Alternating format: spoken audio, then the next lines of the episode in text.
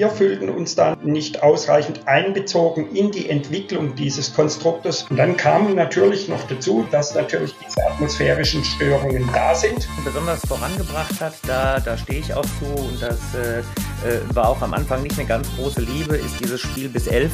Du hast auch sicher mit vielen Sendeverantwortlichen gesprochen. Was sagen sie denn zu dir, wenn du fragst, warum so wenig Tischtennis im Fernsehen läuft? Timo Boll schraubt, arbeitet an seiner eigenen Incredible turnaround from twice runner-up here, Patricia Solia. Das ist unglaublich, das kann ich nicht glauben. Ping, Pong und Brause, der Tischtennis-Podcast. Mit Richard Brause und Benedikt Probst. No,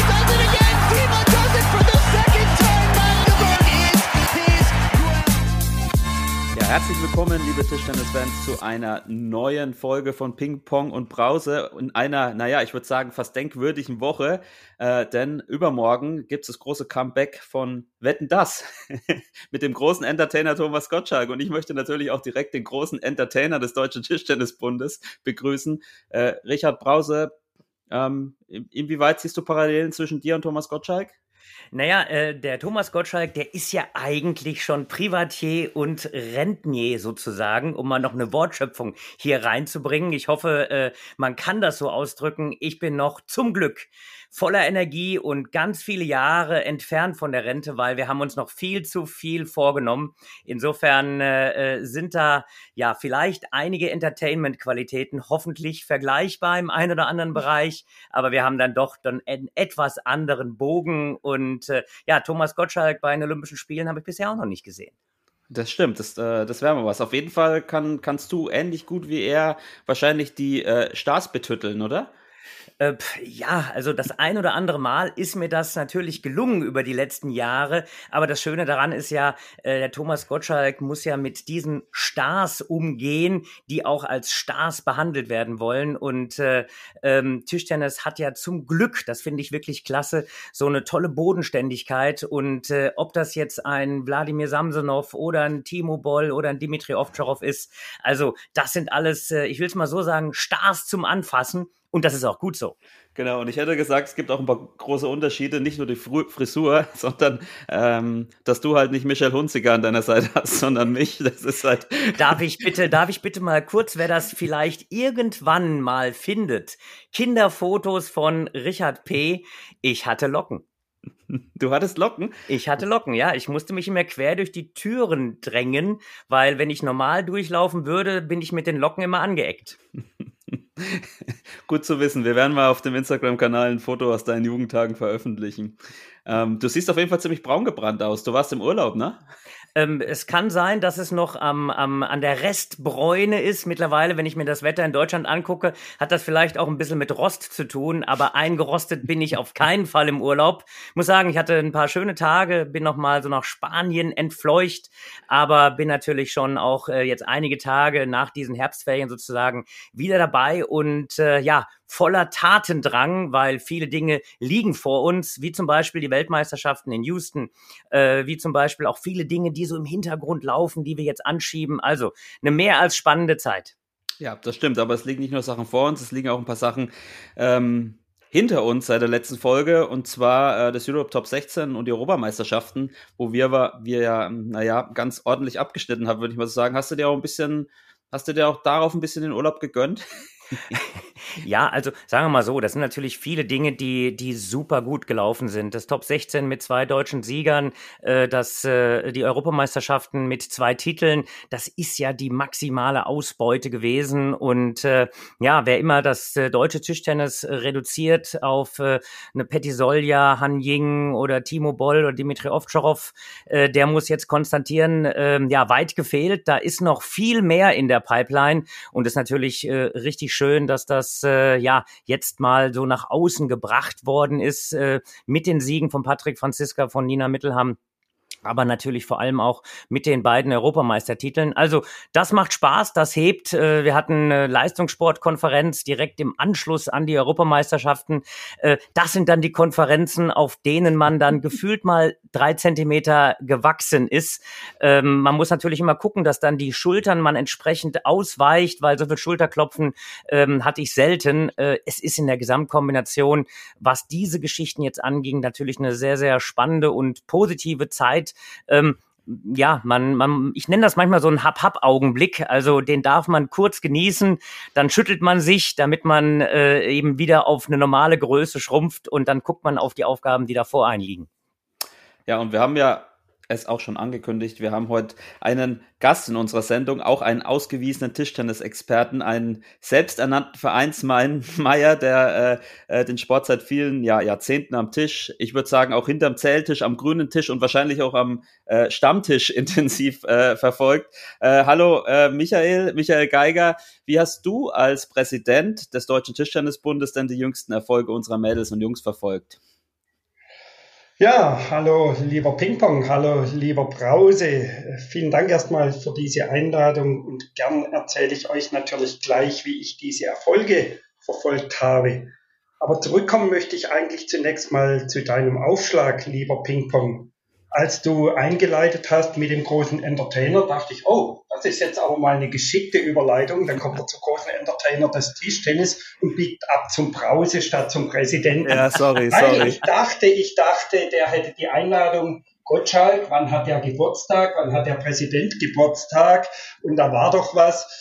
Aber ja, sonst, äh, ich weiß gar nicht genau, ob er tatsächlich mit mir Geburtstag hat. Ähm, und äh, Manche Eigenschaften von ihm mag ich auch gar nicht so, aber ähm, ja, die Begegnung mit Hunziker, das wäre schon was. Aber jetzt zurück mit den. Das bin halt nur ich da, sorry. Jetzt zurück zu den anderen Begegnungen, ja, mit den Erfolgen. Da hatte ich natürlich ganz direkte Begegnungen in Cluj, dem früheren Klausenburg in Rumänien, übrigens eine wunderschöne Stadt mit einer ganz tollen Arena. Ja, und da haben die Großes geleistet. Unsere Damen, unsere Herren, dabei auch unsere ganz junge Dame, Annette Kaufmann, unsere Nachwuchsstart und wie Richard das schon beschrieben hat, das war sehr wohltuend. Als die sportliche Leitung äh, skizzierte, wie sie gerne aufstellen möchte, äh, hat das äh, ganz auch meinen Nerv getroffen, weil ich der festen Überzeugung bin und schon immer, schon bevor ich DTTB-Präsident äh, wurde, auch in anderen sportlichen Bereichen der Meinung war, Leute, die später Star sein sollen, die müssen sich auch frühzeitig bewähren und auch frühzeitig im Feuer stehen. Das klappt sonst nicht von einem Tag auf den anderen. Und deshalb war ich froh um diese Bewährungsproben. Und ich war ja vorher schon ganz zuversichtlich. Es gab ja auch Umfragen in My Tischtennis, wenn man was zutraut. Und ich habe durchaus auch Chancen gesehen, dass die aber dann gleich so zuschlagen. Das war natürlich eine tolle Bestätigung, die man aber nicht sofort als Norm setzen sollte, sondern wie es Richard sagt, das war jetzt mal so, da wird es auch äh, Dinge geben, an denen sie lernen und dann das nächste Mal wieder was optimieren. Aber ich hielt es für einen ganz wichtigen Schritt und war natürlich sehr glücklich, live dabei sein zu dürfen. Du wirst ja bei Wikipedia, ich habe mich ja extrem gut vorbereitet auf dich, auch wenn ich dich jetzt schon ein bisschen äh, kenne, da wirst du in Klammern als Tischtennisfunktionär ähm, bezeichnet. Äh, wer dich besser kennt, weiß eigentlich, dass du ja viel länger Schiedsrichter warst und auch Tischtennisspieler. Würdest du dich denn selbst als äh, Tischtennisfunktionär betiteln oder was würdest du, wenn du diese Klammer bei Wikipedia ausfüllen dürftest, was würdest du da hinschreiben? Ja, das ist, glaube ich, gar nicht so falsch, weil viele Schiedsrichter als Funktionäre sehen. Ähm, zumindest haben sie eine Funktion. Ob sie ein Funktionär sind, ist was anderes, ist ja in der Regel kein Wahlamt. Aber auch im Bereich Schiedsrichter hatte ich ja durchaus Wahlämter. Ich war zunächst Verbandsschiedsrichter Obmann in Südbaden. Ich war später Mitglied im, damals hieß es noch Schiedsrichterausschuss, also im Ressort Schiedsrichter für die Aus- und Weiterbildung zuständig. Insofern war ich durchaus auch dort parallel Funktionär. Aber wie du sagst, ich würde mich, ja, ähm, auch das mit dem Ehrenamt stimmt ja nicht mehr so ganz, weil ich die letzten fünf Jahre eben äh, zumindest für die Zeit, die während der normalen Arbeitszeit, während der Woche wegfällt, im Prinzip äh, von meiner Tätigkeit als Präsident eine Vergütung habe. Aber ansonsten war das alles, auch Vizepräsident Finanzen, immer ehrenamtlich.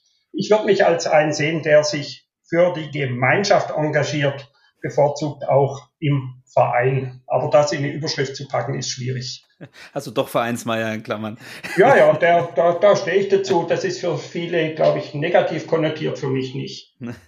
Ja, vielleicht für, für die, den einen oder anderen, der dich äh, jetzt äh, noch nicht so gut kennen sollte. Du bist, äh, korrigier mich, wenn ich deine Vita falsch wiedergebe, Baujahr 65, auch wenn man das äh, wahrscheinlich nicht sagen darf, aber du siehst es sicher nicht so eng. Bist, ähm, ja, hilf mir auf die Sprünge, schon seit den 90ern bist du schon Schiedsrichter oder Ende der 80er Jahre, ne? Bist du schon Schiedsrichter? Ähm ja, Mitte, äh, Mitte 80er, äh, 65 ist richtig. Was, wie alt war ich? Früheste Zeitpunkt, als man es machen konnte, 17 oder so, da hat man noch ähm, ja, das Regelbuch vorgelesen bekommen in irgendeinem Nebensaal von einer Gaststätte in der Ausbildung. Also ich war sehr früh Schiedsrichter, ich habe mich noch früher dafür interessiert. Äh, das fiel zum Glück unserem Vereinsvorsitzenden auch, der so eine Art Mentor, würde ich schon sagen, auch ist dass der Kleine da viel Interesse am Tischtennis hat, aber vielleicht nicht ganz so viel Talent mit dem Schläger in der Hand, aber durchaus für andere Bereiche gut zu begeistern ist. Genau, du warst, äh, hast dann die klassischen Stufen durchlaufen, warst der erste deutsche Blue Badge Schiedsrichter äh, 2004. Das ist die äh, höchste ja, Schiedsrichterstufe oder Anerkennung, die man quasi ähm, bekommen gab. Damals gab es auch, ja, ich glaube, noch nicht mal 20 äh, Blutbett-Schiedsrichter. Hast in Athen beim Paralympics geschiezt, hast mehrere WM-Finales geschiezt und bist dann seit 2010 auch in einem hohen Amt beim Deutschen Tischtennisbund tätig, nämlich äh, erst fünf Jahre als äh, Vizepräsident Finanzen, also quasi als der Finanzminister vom Deutschen Tischtennisbund. Ähm, und ja, von 2015 bis heute Präsident als Nachfolger von Michael Weicker. Du wurdest zweimal wiedergewählt und wirst jetzt aber nicht mehr zur Wahl antreten äh, im Dezember. Das heißt, deine deine Amtszeit endet. Darauf würde ich gleich nochmal zu sprechen kommen. Vielleicht die Frage an Richard. Ähm, ich sage mal, er war schon in den 90ern Bundesschiedsrichter. Das heißt, du hast in den 90ern Bundesliga gespielt. Du hast immer ein extrem gutes Verhältnis zu Schiedsrichtern gepflegt. Gab es mal ein Zusammentreffen zwischen euch beiden? Also zumindest äh, nichts, was diese Nachhaltigkeit äh, äh, so hinterlassen hat, dass ich äh, rote Karten von Michael gezeigt bekommen habe. Äh, aber ähm, in dem Zusammenhang, das passt vielleicht ganz gut. Also welche, welche äh, Erinnerungen habe ich so sozusagen vor die Präsidentschaft? Äh, ist ja so, dass ich 2015 in, äh, ja, so haben es die Ösis mal genannt, äh, wir bedanken uns für fünf Jahre äh, Leihgabe Richard Brause und schicken ihn im guten Zustand wieder zurück. Das war dann 2015 und äh, ja, es war dann schon damals in der Pipeline dass Thomas eben zu ITTF wechseln würde. Und äh, ja, wir haben uns natürlich unterhalten, ja, wäre es was, könntest du dir das vorstellen, den Sportdirektor zu übernehmen? Und ich hatte eben schon gehört, naja, das wird vielleicht ein bisschen schwierig, ITTF äh, mit DTDB zu kombinieren. Und ich frug dann Thomas, ähm, ja, wer, wer wird denn dein Nachfolger? Ja, und äh, ja, und dann fing Thomas an, für mich relativ eigenwillige äh, musikalische Bewegungen zu machen. Und ich sag, was will dieser Mann mir jetzt zeigen?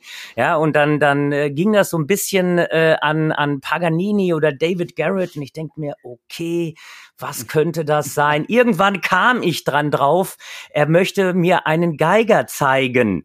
Und äh, ja, dann war dann für mich eigentlich auch klar, der, der Nachfolger von Thomas könnte Michael Geiger sein. Und äh, ja, wir kannten uns natürlich, aber wie gesagt, rote Karten habe ich, äh, die meisten habe ich tatsächlich so ein bisschen abgespeichert. In meiner Sturm- und Drangzeit war ich ja dann äh, äh auch tatsächlich so, dass ich dann äh, ja auch mal vom Tisch gestellt wurde. Aber ich glaube, der Michael hat, äh, hat mir keine rote Karte gezeigt. Michael, kannst du, kannst du dich an ein Zusammentreffen mit Richard erinnern? Ich vermute, du hast ein besseres Gedächtnis. Ehrlich gesagt sind die ja immer eindrucksvoll, aber ich kann mich nicht daran erinnern. Deshalb gab es wahrscheinlich keines. Äh, ich hatte damals mehr mit Dirk, dem Vorgänger von Richard, Dirk Schimmelpfennig zu tun, der dann mal an der Box war oder so. Aber es ist ja auch so im internationalen Geschäft, ähm, hatte ich ja normal keine Spiele mit deutscher Beteiligung. Insofern gab es das eher nicht ähm, ja, mit dem Kollegen von Richard, äh, mit dem Leo und mit anderen um ihn rum, mit denen hatte ich dann Berührung bei Finals in Bremen zum Beispiel. Und damals war Coaching ja noch nicht erlaubt. Also da wusste ich schon zu unterscheiden, was gut und was nicht gut ist. Und dann haben wir da zwei von der Box geschickt, aber nicht von den Deutschen. ähm, ja, also ich habe äh, gerade schon im Vorgespräch kurz gesagt, äh, ich habe so ein langes Skript wie noch nie. Das liegt aber auch, äh, und der Dank geht hier an unsere Hörer, an den ganz vielen Einsendungen. Aber bevor wir quasi in die harte Materie, in die Quadratur des Kreises, würde ich was sagen. Wahnsinn, einsteigen. Benedikt, Benedikt, so eloquent formuliert das keiner sonst an, in die Quadratur des Kreises. Ja, ich habe manchmal, so, ich hab manchmal so zwei, drei Sätze, die fließen richtig und dann habe ich wieder zwei, drei, da, da, da stotter ich nur. Also jetzt hast du mir auch ein bisschen aber den Schwung gerade aus den Segeln genommen oder den Wind. Ähm, aber Soll bevor ich wir noch ein bisschen mehr ins Stottern bringen, du hast vorher den Michael Weikert erwähnt. Da habe ich aber auch eine Story dazu. Weil Michael Weikert habe ich gesagt. Thomas ja, Weikert. Hör noch ja, mal nach. Ja, ich glaube, Michael Weikert, aber wir hatten ja in Haslach ja mal ein Länderspiel. Europameisterschaft Quali, Damen. Deutschland gegen Russland. War eine tolle Sache zum 50-jährigen Jubiläum. Und äh, ja, unser Vereinsvorsitzender, der war auch etwas aufgeregt. Vielleicht du auch heute, weiß ich ja, nicht. Ja, total. Ich der, hat dann, immer. der hat dann den Horst Weikert begrüßt. Auch das hatte natürlich einen guten Grund, weil der südbadische Präsident heißt äh, schon seit ewigen Zeiten, jetzt ist Südbaden ja fusioniert mit Württemberg, aber der heißt natürlich Horst Haverkamp. Deshalb auch da gelang ein guter Mix. Ja, ja, es tut mir leid. Ich ähm, bin immer aufgeregt und bei so prominenten Gästen erst recht. Aber auch du, trotz deiner Prominenz, wirst nicht um das Spiel Ping-Pong herumkommen. Ähm, das hast du dir wahrscheinlich äh, schon gedacht. Und ich habe, ähm, ich hoffe, elf Fragen zusammengestellt. Und ähm, ich sehe, es geht ziemlich provokativ los. Also ich hoffe, wir sind danach auch noch gut. Du kennst ja die Regeln, ne? möglichst kurze Antworten. Und ähm, bist du bereit? Ja, ja, ja. Bist du bereit? Ja, ja, ja, okay. Ähm, erste Frage: Schwäbische Maultaschen oder schwäbische Spätzle? Weder doch. Ich esse natürlich nur, was original badisch ist. Aber wenn es sein muss, wenn sein muss, dann gerne auch Maultaschen und gerne auch Spätzle, weil beides schmeckt mir sehr und ich mag ja auch meine schwäbischen Freundinnen und Freunde. Aber im Badischen heißen die Spätzle ja Knöpfle und die sind genauso gut. Genau, und es gibt auch badische Maultaschen. Ähm, Zeltisch oder grüner Tisch? Zeltisch. Ähm, deine kniffligste Situation als Schiedsrichter? Fällt mir gar keine ganz spontan ein. Gibt nicht die eine. Okay. Ähm, vielleicht gibt es die aber als Tischtennisfunktionär, deine kniffligste Situation. Oder Themenkomplex. Kann man ja auch Die sagen. eindrücklichste, die Wahlen beim Bundestag 2019. Ähm, okay. Dein emotionalster Moment im Tischtennis im Allgemeinen? Der Gewinn des Halbfinals bei den Olympischen Spielen in Rio durch unsere Damen. Ähm, nächste Frage. Mit diesem Vorurteil über Funktionäre möchte ich aufräumen. Dass die alle nur an Macht und Geld interessiert sind. Ähm, an diesem, nächste Frage, an diesem Vorurteil über Funktionäre ist vielleicht ein bisschen was dran.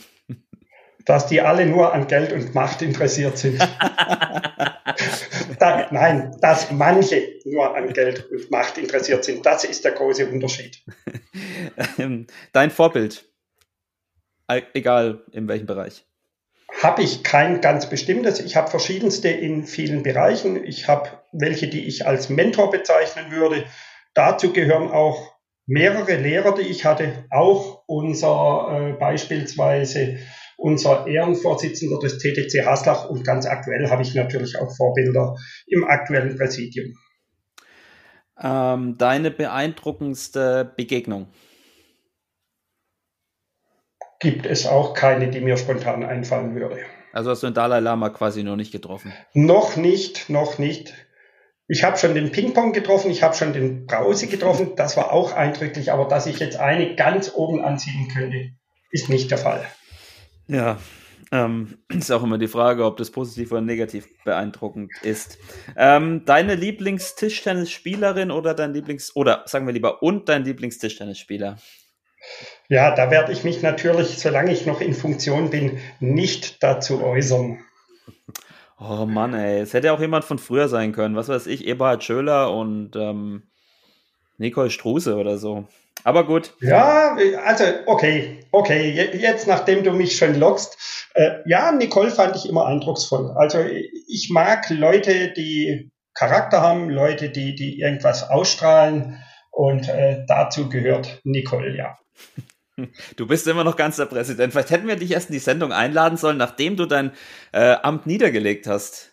Dann hättest du mal so richtig abledern und so richtig raushauen können. Aber das machst du eigentlich auch so. Also da mache ich mir eigentlich keine, keine Sorgen. Und wahrscheinlich hättest du danach auch, wärst du auch noch äh, Elder Statesman gewesen, oder?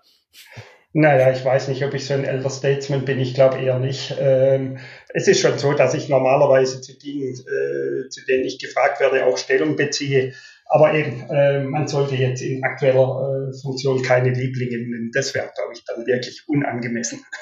Okay, dann kommt schon die letzte Frage, dann hast du es überstanden. Worin investierst du deine frei gewordene Zeit nach dem 12. Dezember, wenn du quasi offiziell aus deinem Amt als Präsidenten und auch aus allen Ehrenämtern, soweit ich weiß, im Deutschen Tischtennisbund ausscheiden wirst? Da bleibt ja viel Zeit, oder?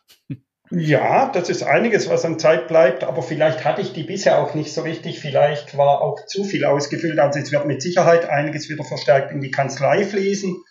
Ich werde ein bisschen mehr zum selber Spielen kommen, weil dann einige Überschneidungen wegfallen. Ich werde etwas mehr meine Dauerkarte auf der jetzt Südtribüne Stehplätze des SC Freiburg nutzen. Ich werde etwas mehr Skifahren, Motorradfahren, sonst was. Aber vielleicht wird ja auch wieder was anderes reizen im Ehrenamt. Wer weiß.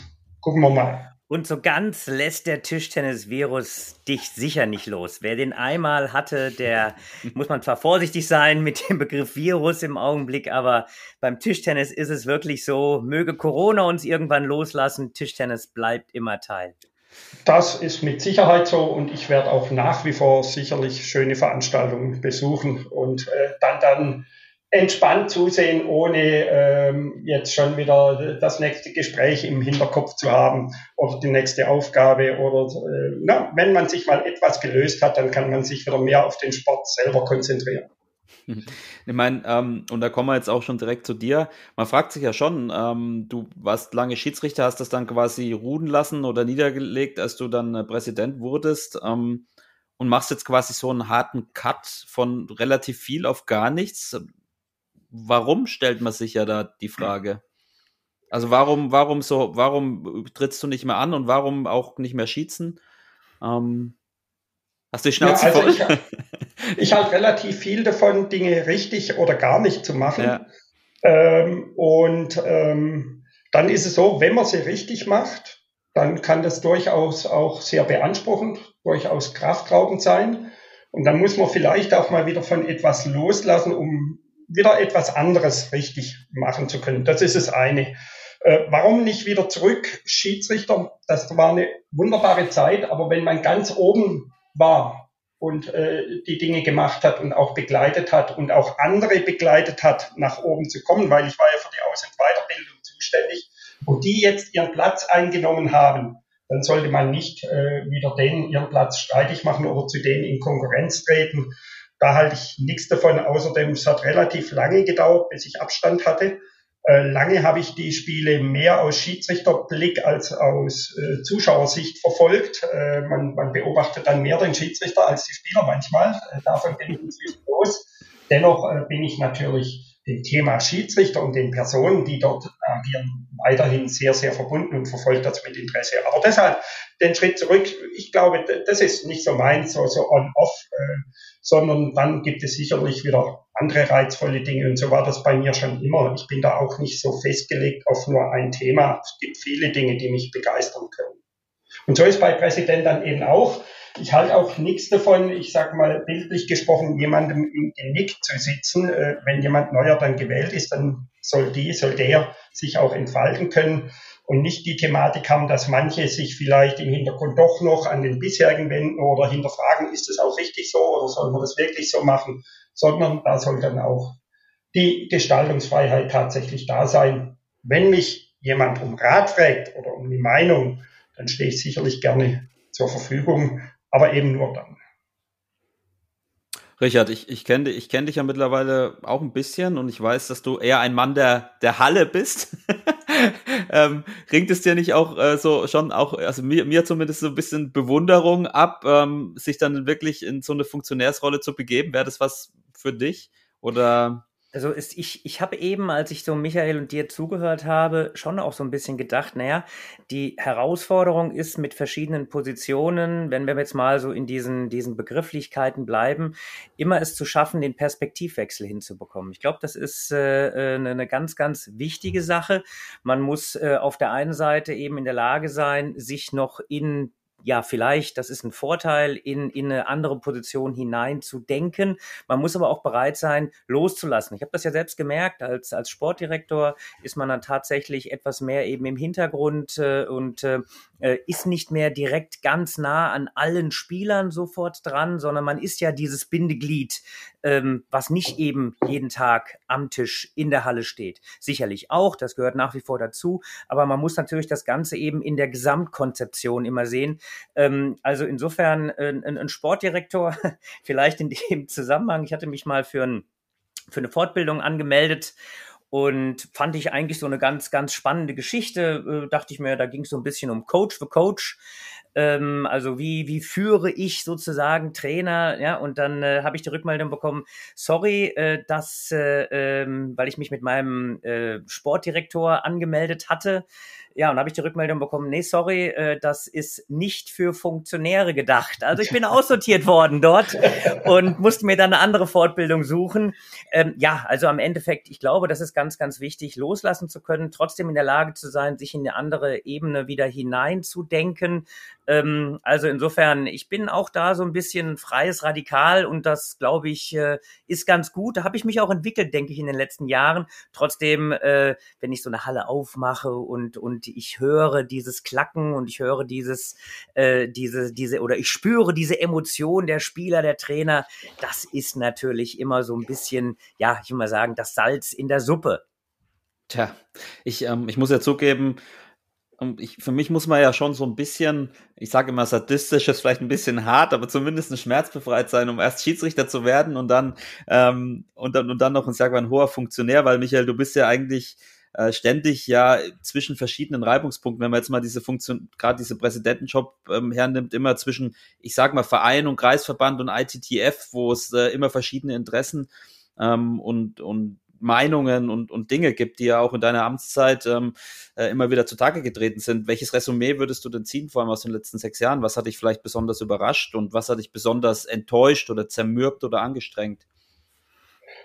Ja, ich gehe vielleicht einen Schritt zurück. Was ist der Unterschied? Als Schiedsrichter am Tisch habe ich die Entscheidung getroffen. Da habe ich mir das angeschaut, habe mir eine Meinung gebildet, analysiert und dann eine Entscheidung getroffen. Da tut man aktiv was, kann was aktiv lenken. Das ist, glaube ich, durchaus eine Rolle, die man ganz gut liegt. Äh, als Funktionär hast du natürlich einen anderen Anspruch. Du hast, wie beim Schiedsrichter, viele Interessen, die auf dich einströmen. Und die musst du auch verstehen. Das musst du auch als Schiedsrichter. Du musst dich in die Rolle des Spielers, in die Rolle dessen Coaches und so weiter reinversetzen, damit du den auch halbwegs angemessen äh, beurteilen und behandeln kannst, damit du das Spiel auch verstehen und damit lenken kannst. Ähm, als Präsident musst du das auch, aber du hast nicht so viele Entscheidungsmöglichkeiten. Du bist da mehr der, wie soll ich sagen, der Moderator, du lenkst natürlich auch eine Sitzung, aber abstimmen tun andere. Du hast eine Stimme, aber nicht die entscheidende. Und ähm, das macht es natürlich auch schwierig, ähm, macht es aber auch interessant, weil du dich natürlich mit mehreren anderen immer wieder unterschiedlichen berätst nach zunächst mal Einschätzungen suchst, wie ist überhaupt die Ausgangslage, dann nach Zielen und dann nach Möglichkeiten, diese Ziele auch zu erreichen. Und da musst du ja ständig nachjustieren. Und es kommen ja ständig auch Themen quer, äh, die auf einmal jeder meint, die haben Priorität. Äh, ob du das immer so siehst, ist ja eine ganz andere Frage, aber es wird dann mit äh, solch einem Nachdruck herangetragen, dass du dich vielleicht irgendwann doch dem annehmen musst. Und das macht es natürlich sicherlich schwierig. Und das ist auch das, was ich ähm, insgesamt in der Sportpolitik verfolge und was vielleicht auch mit Teil eines Grundes ist, warum ich mir überlegt habe, ist es noch das Richtige für mich? Ich bin eigentlich einer, der versucht, gemeinsam in der Sache zu entscheiden und zu handeln. Äh, vielfach habe ich aber den Eindruck, dass es ähm, mehr als Interessendurchsetzung gesehen wird von einzelnen Parteien. Das sieht man auch jetzt im Deutschen Olympischen Sportbund. Auch wenn die Erwartungen an die neu zu wählenden Personen definiert werden, ähm, das sind, eigentlich kann man das nur mit Berufslobbyist überschreiben, was da erwartet wird. Und dann sage ich, wenn ich aber nur für diese eine Sache stehe und nur für diese eine Sache argumentiere, wie kann ich dann als verantwortlicher Teil des Ganzen wieder handeln? gesamtgesellschaftliche Verantwortung übernehmen. Und ich versuche halt immer in den Gremien auch ähm, eben gesamtgesellschaftlich zu denken, weil wenn ich nur das eigene Interesse vertrete, dann kann ich auch in die Sackgasse laufen, auch für den Verband, den ich vertrete. Und diese Interessenabwägung zum einen zu erkennen geben, dass man sich für den Verband und dessen Interessen einsetzt, auf der anderen Seite aber dann doch auch äh, zu gucken, wie kriegen wir ohne oder vielleicht obwohl die anderen das gar nicht so erkennen können, wo die Probleme sind und warum man vielleicht die Position des Verbandes nicht zu 100 Prozent nachher vertritt und damit auch nicht umsetzt. Wie kriegt man das in Übereinstimmung? Das ist sicherlich schwierig und auch schwierig in der Kommunikation. Ich würde ja mal ähm, jetzt gerne, weil, weil wir mit dir, Michael, ja den, den höchsten Funktionär ähm, ja, in, in Tischtennis Deutschland da haben, mit Richard natürlich äh, den sportlichen Experten mal kurz über, über die ICTF und World Table Tennis ähm, sprechen. Da gab es ja den ein oder anderen Konflikt, Herd oder Diskussion, vor allem zwischen Europäischen Verband, aber auch DTTB und ITTF beziehungsweise World Table Tennis. Ähm, Vielleicht mal kurz für unsere Zuhörer, du kannst es wahrscheinlich am besten erklären, Michael. Was ist denn das in Anführungsstrichen Problem, was der Deutsche Tischtennisbund mit dem neuen Konstrukt des Weltverbands hat? Ja, das Problem ist zunächst mal äh, aus meiner Sicht die Ausgestaltung und ähm, die Geburt des neuen Konstruktes. Aus unserer Sicht, wir fühlten uns da nicht ausreichend mitgenommen nicht ausreichend einbezogen in die Entwicklung dieses Konstruktes.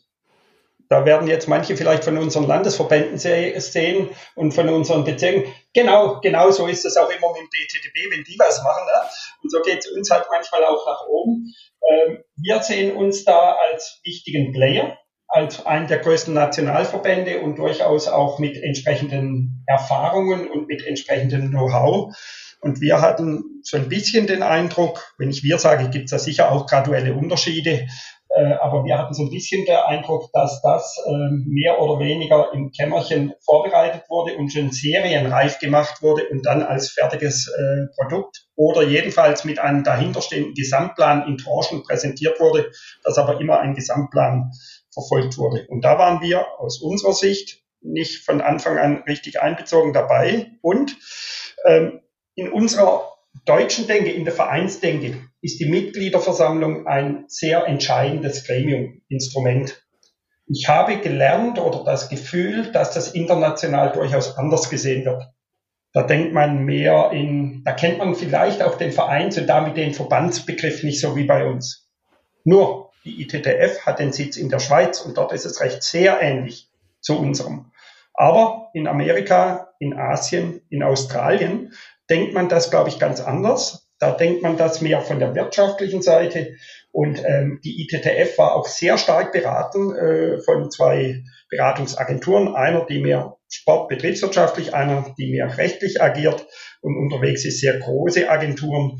Und das ist dann mehr, ja, ich vergleiche jetzt mal, die Sportwelt, die wir sonst so oft kritisieren, das ist mehr an IOC, an ähm, FIFA, an andere angelehnt wie man da denkt, wie Sport gestaltet, vermarktet werden muss. Ich sehe da eine sehr starke Teilung in diesen wirtschaftlichen, kommerziellen Aspekt, in äh, diese, ich nenne es mal, Unterhaltungsindustrie, wo es primär um Rechte, Handeln mit Rechten und Gestaltung von Rechten geht, also Medienrechte, Verwertungsrechte und so weiter. Und dem anderen Teil, was wir so mit Sportentwicklung beschreiben und äh, wenn es dann heißt, äh, so und so viele, 90 Millionen Mitgliedschaften in Sportvereinen und ähnlichem, was wir eigentlich als die Basis unseres Tuns sehen. So, und das driftet aus meiner Sicht ganz gewaltig auseinander. Das kann man durchaus als richtig sehen, weil der Wettbewerb, andere ähm, Fachverbände, internationale, das auch so machen und man da vielleicht mitschwimmen muss. Die Frage ist dann aber, wie stark ist man da einbezogen? Wie transparent ist das? Wer dahinter steht? Wer hat dann welche Rechte, wer wirkt mit an welchen Rechten. Und da wird es halt schwierig äh, mit unserem Verständnis.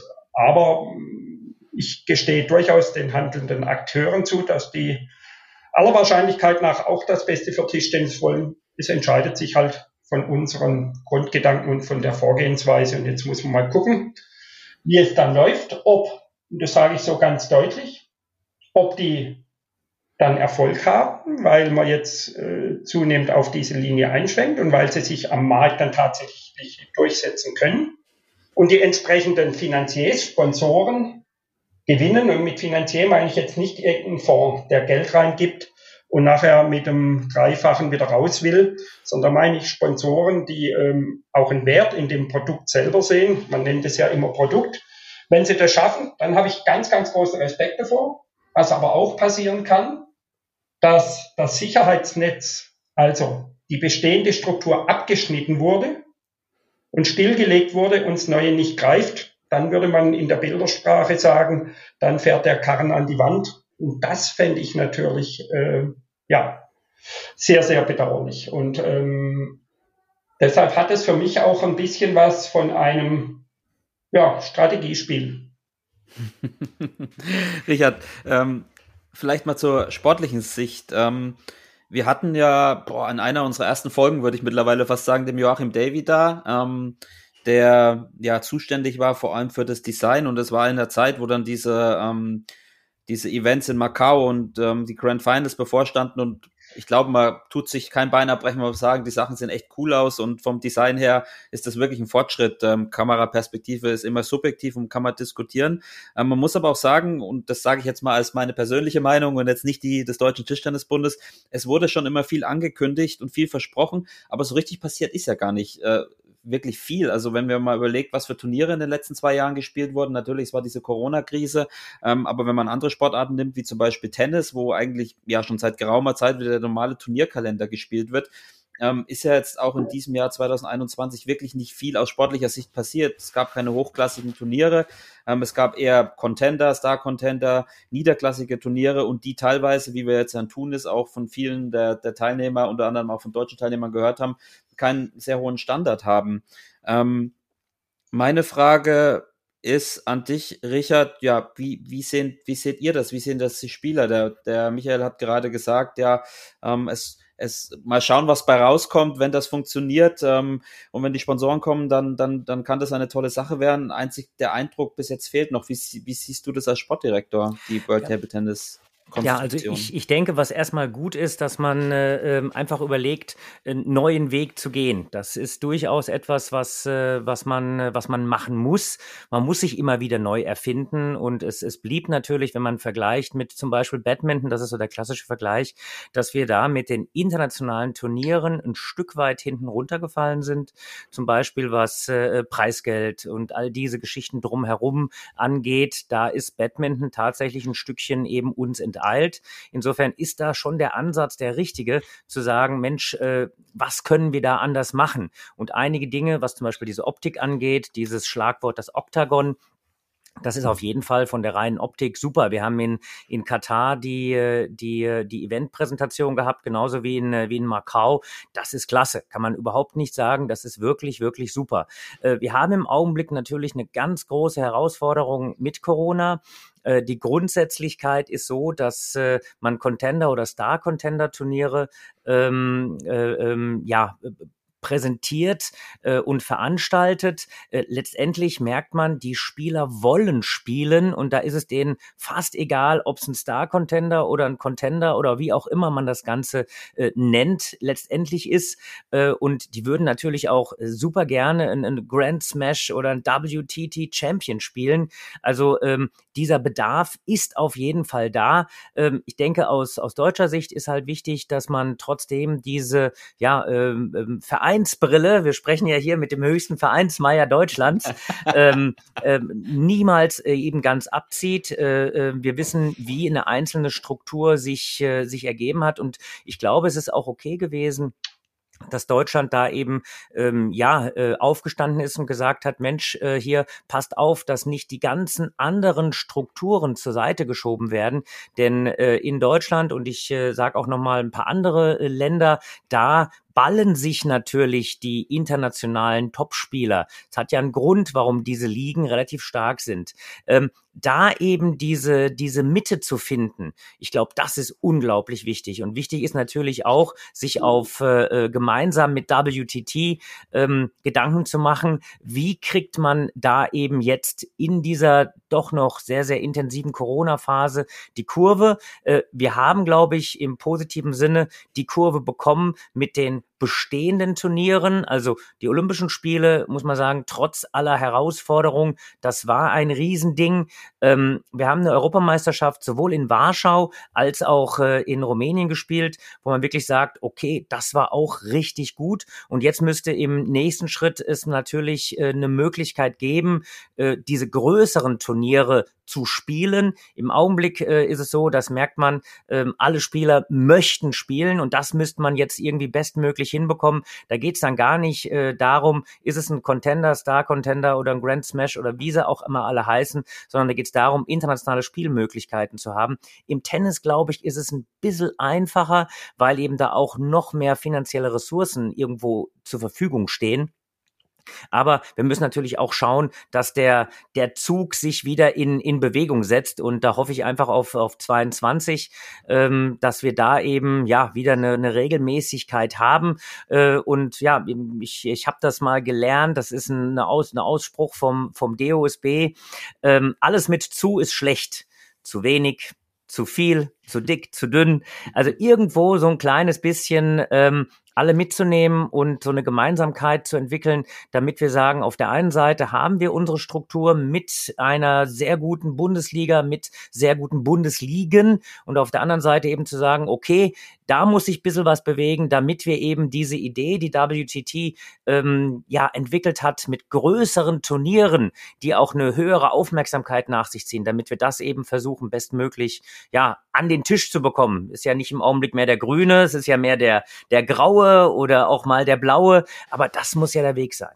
Ja, aber die, die, die Frage ist doch, äh, die ich mich dann stelle, wieso gibt es diese Turniere nicht? Und ähm, die Frage an, an Michael, der das sicher auch gut beantworten kann, wieso gibt es zum Beispiel, äh, gab es in Deutschland jetzt in dem Jahr kein, kein ähm, internationales Turnier oder zumindest kein äh, größeres internationales Turnier? Ich denke, wir, wir sind ja eigentlich in den vergangenen Jahrzehnten immer bereit gewesen, so etwas auszurichten und ähm, auch, auch in den anderen Ländern Europas ähm, die sonst größere Turniere ausgerichtet haben wie Österreich, ähm, gab es im Prinzip auch solche Turniere nicht. Woran liegt es denn? Das ist sicher auch eine Frage, die die deutschen Tischtennisfans interessiert, woran das liegt und ob es äh, zum Beispiel im nächsten Jahr dann ein Turnier in Deutschland geben wird. Ein, ich sag mal, ein Turnier in der ähnlichen Größenordnung, wie es die German Open immer waren. Ja, liegen tut es sicherlich an mehreren Faktoren. Zum einen haben wir neue Personen, die handeln. Wenn du in, bis in vertrauten ähm, Verhältnissen, Konstruktionen arbeitest, dann weißt du, so sieht der Vertrag aus, darauf können wir vertrauen, das sind die wesentlichen Bausteine, dann kannst du besser agieren, als wenn du neue handelnde Personen hast. Du komplette äh, Handbücher, sage ich mal, mit 200 Seiten durcharbeiten musst, dich bewerben musst, wie bei einer öffentlichen Ausschreibung das heißt, du investierst erstmal riesig Zeit, du machst dir Gedanken und dann gibst du äh, so, ein, äh, so, eine Bewerbung ab. Und dann sagt er, ja, so und so machen wir's. Äh, oder eben auch nicht, oder mit euch, oder das ist gar nicht alles umsetzbar und ist auch noch nicht erprobt. Und dann kommt das Thema Corona dazu. Das heißt, du weißt nicht, kannst du mit Zuschauern spielen, kannst du, äh, kommen die asiatischen Spieler überhaupt, steht die Halle überhaupt zur Verfügung. Das heißt, du arbeitest in unwahrscheinlich äh, vielen Szenarien in einer Matrix. Und dann musst du dir irgendwann auch überlegen, sind K.O.-Kriterien dabei? Und da waren schlichtweg wirtschaftliche K.O.-Kriterien dabei, wo wir sagten, zu den Bedingungen, wie diese Turniere im Moment angefragt sind, das heißt, zum einen, was an Sachleistung zu bringen ist, welche technische Ausstattung, was für ein Boden, äh, welche Kapazitäten und so weiter. Äh, und zum anderen, was finanziell verlangt wird.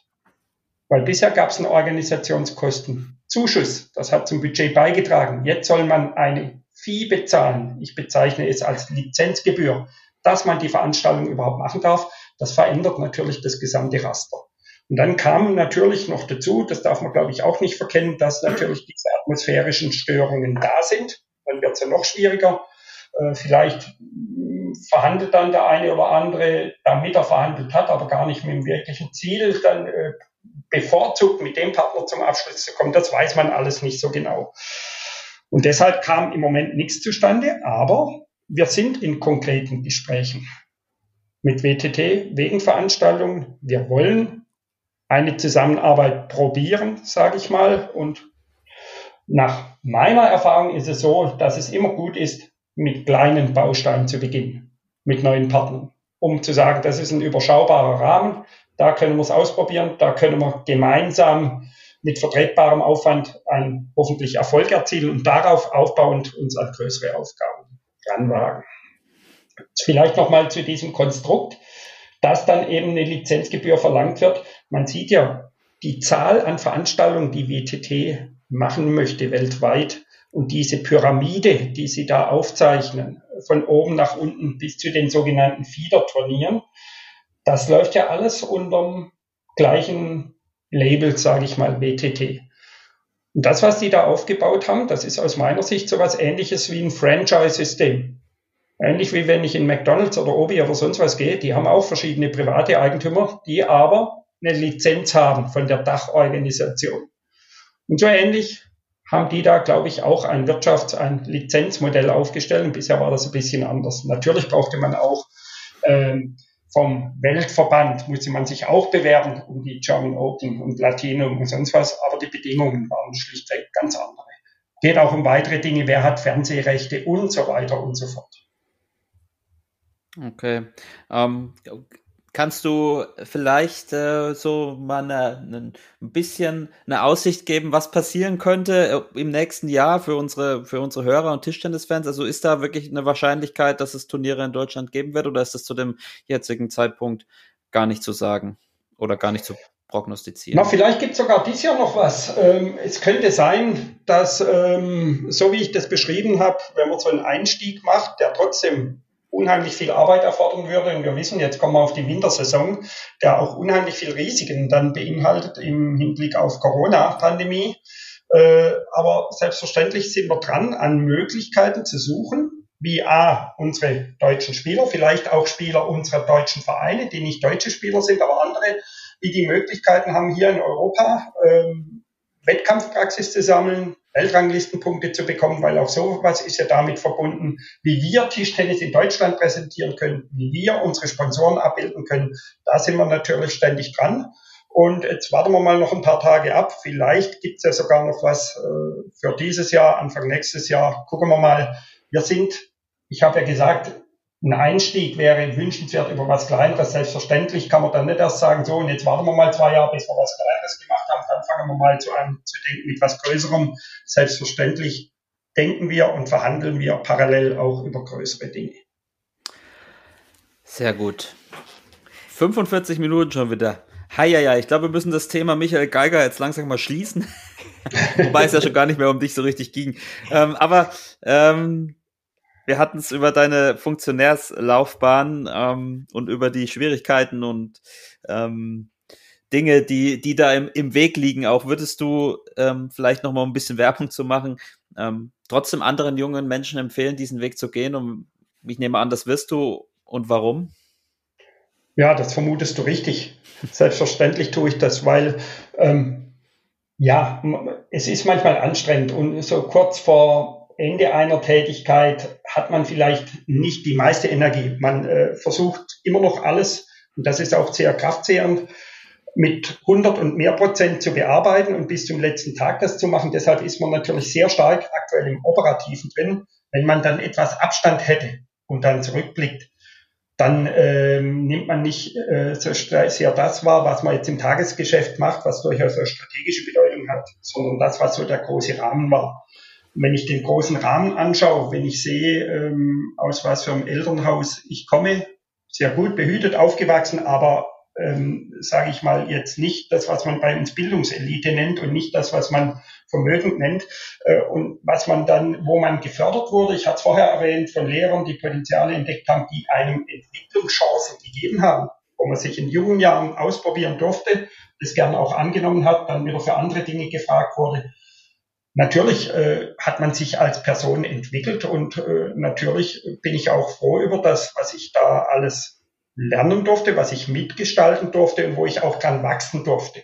Also das ist ganz eindeutig. Und wenn ich jetzt zurückdenke, wenn ich das mal aufs Beispiel Schiedsrichter projiziere, wobei ich durchaus auch Klassensprecher oder stellvertretender Schulsprecher oder später sonst wo engagiert war oder ähm, Volkstanzveranstaltungen mit 100 Teilnehmern organisiert habe im Alter von 19 Jahren oder sowas.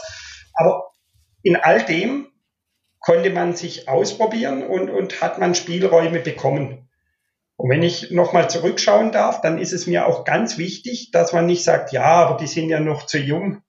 Nein, zu jung gibt's nicht. Es gibt höchstens zu wenig Erfahrung und auch Erfahrung, wenn man die äh, Potenziale dafür hat, äh, Dinge auch anzunehmen und Verantwortung zu übernehmen, dann darf man auch jemandem mit wenig Erfahrung was zutrauen. Da muss man mal einen Schritt zurück, muss ein bisschen die Leine lang lassen und gut beobachten und zur Not beiseite springen oder helfen. Aber das ist mir ein ganz wichtiges Anliegen, die Leute einfach auch mal machen lassen. Und dann habe ich überhaupt keine Bedenken, auch bei der ja eigentlich schon übernächsten Generation. Die wollen schon auch. Die wollen sich auch ausprobieren, die haben auch Vorstellungen von unserer Gesellschaft, auch Vorstellungen von Leben, aber eben ihre und wollen nach ihren Vorstellungen gestalten. Und das hoffe ich, dass das auch aktuell Führende schaffen, das zuzulassen. Und dann, glaube ich, kriegen wir einen guten Mix. Im Idealfall, und da ist doch Tischtennis ein Vorbild als Lifetime-Sportart, wo Jung und Alt zusammen in einer Mannschaft spielt, wo man sich gegenseitig respektiert, zusammen was macht, sich gegenseitig unterstützt und auch viel vom anderen erfährt, was interessant ist, wenn wir das auch auf der Funktionärs- oder Gestaltungsebene hinkriegen. Ich glaube, dann ist viel erreicht. Ja, es ist ja ein äh, schönes, wenn auch ausführliches Plädoyer für ähm, ja, das Ehrenamt, hätte ich fast gesagt, oder zumindest die Funktionärsämter, was auch schon eine gute Überleitung wäre und zur Quadratur des Kreises. Was ich davor noch fragen wollen, wollte, ist, was glaubt ihr, Thomas Weikert, dein Vorgänger, wird er DOSB-Präsident? Ja oder nein? Richard, du darfst anfangen. Wenn du mich vor zwei Wochen gefragt hättest, dann hätte ich wahrscheinlich gesagt, sofort ja, weil da gab es doch keine anderen Kandidaten. Jetzt mittlerweile beginnt sich ja so das ein oder andere ähm, ja, potenzielle äh, präsidiable Mitglied aus der Deckung zu trauen. Also ich glaube, das ist, äh, ist ganz, ganz schwer äh, zu prognostizieren. Ich glaube, du hast auch nicht wirklich von mir eine Antwort äh, erwartet, lieber Benedikt. Das, du das hast die Glaskugel immer, aber da ähm, scheint die, Glas, die, Glas, ja. die Glaskugel. Ich habe irgendwann mal mit Timo auf der chinesischen Mauer gestanden und Timo hat so eine Glaskugel aller Harry Potter in der Hand gehabt. Da haben wir ihn so ein bisschen in dieses Image gebracht. Also frag man Timo, der hatte die Glaskugel in China schon in der Hand. Ähm, ich halte tatsächlich Thomas Weikert äh, für einen aussichtsreichen Kandidaten. So will ich es im Augenblick mal darstellen. Ohne dass ich jetzt aber irgendwelche tieferen Background-Infos habe, denn äh, da passiert natürlich sehr, sehr viel einfach auch im Hintergrund und da wird vielleicht der ein oder andere noch seinen Hut äh, in den Ring jetzt werfen. Äh, aber wir werden es ja bald wissen. Ja, Michael, du bist ja sicher noch mal ein ganzes Stück näher dran, aber du kannst ja auch. Ja, ich glaube, ich bin geben. relativ nah dran und doch nicht. Warum? Ähm, ich bin ja in der Sprechergruppe der Spitzenverbände des Deutschen Olympischen Sportbundes. Spitzenverbände, also Dachverbände, äh, nicht zu verwechseln mit Spitzensportverbänden, wie das manchmal tituliert wird. Spitze heißt einfach Dachverband der Fachverbände, also olympische, nicht-olympische Sportarten. Und ähm, da ging es ja auch darum, wie setzt man so einen Kandidatenfindungsprozess und ähnliches auf. Und äh, dann gab es ja auch diese Entscheidung für eine Findungskommission und da bin ich wiederum überhaupt nicht beteiligt. Da habe ich auch keine Informationen aus der äh, Kommission, will ich auch nicht haben, weil ich sage, die ist dafür da, dass sie den Prozess äh, vertraulich und stillschweigend führt und arbeitet und dann informiert. Und diese Information, wo es dann jetzt, ähm, sage ich mal, aus meiner Sicht überhaupt erst richtig losgeht, an die Verbände, die soll am 14. November erfolgen. Weil da gibt es in Düsseldorf, werden sich äh, Verbände treffen, äh, sowohl äh, Spitzenverbände als auch andere Mitgliedsverbände des Deutschen Olympischen Sportbundes, ganz wichtige Player, die Landessportbünde und auch die Verbände mit besonderen Aufgaben wie Deutsche Olympische Akademie, äh, Gesellschaft und so weiter.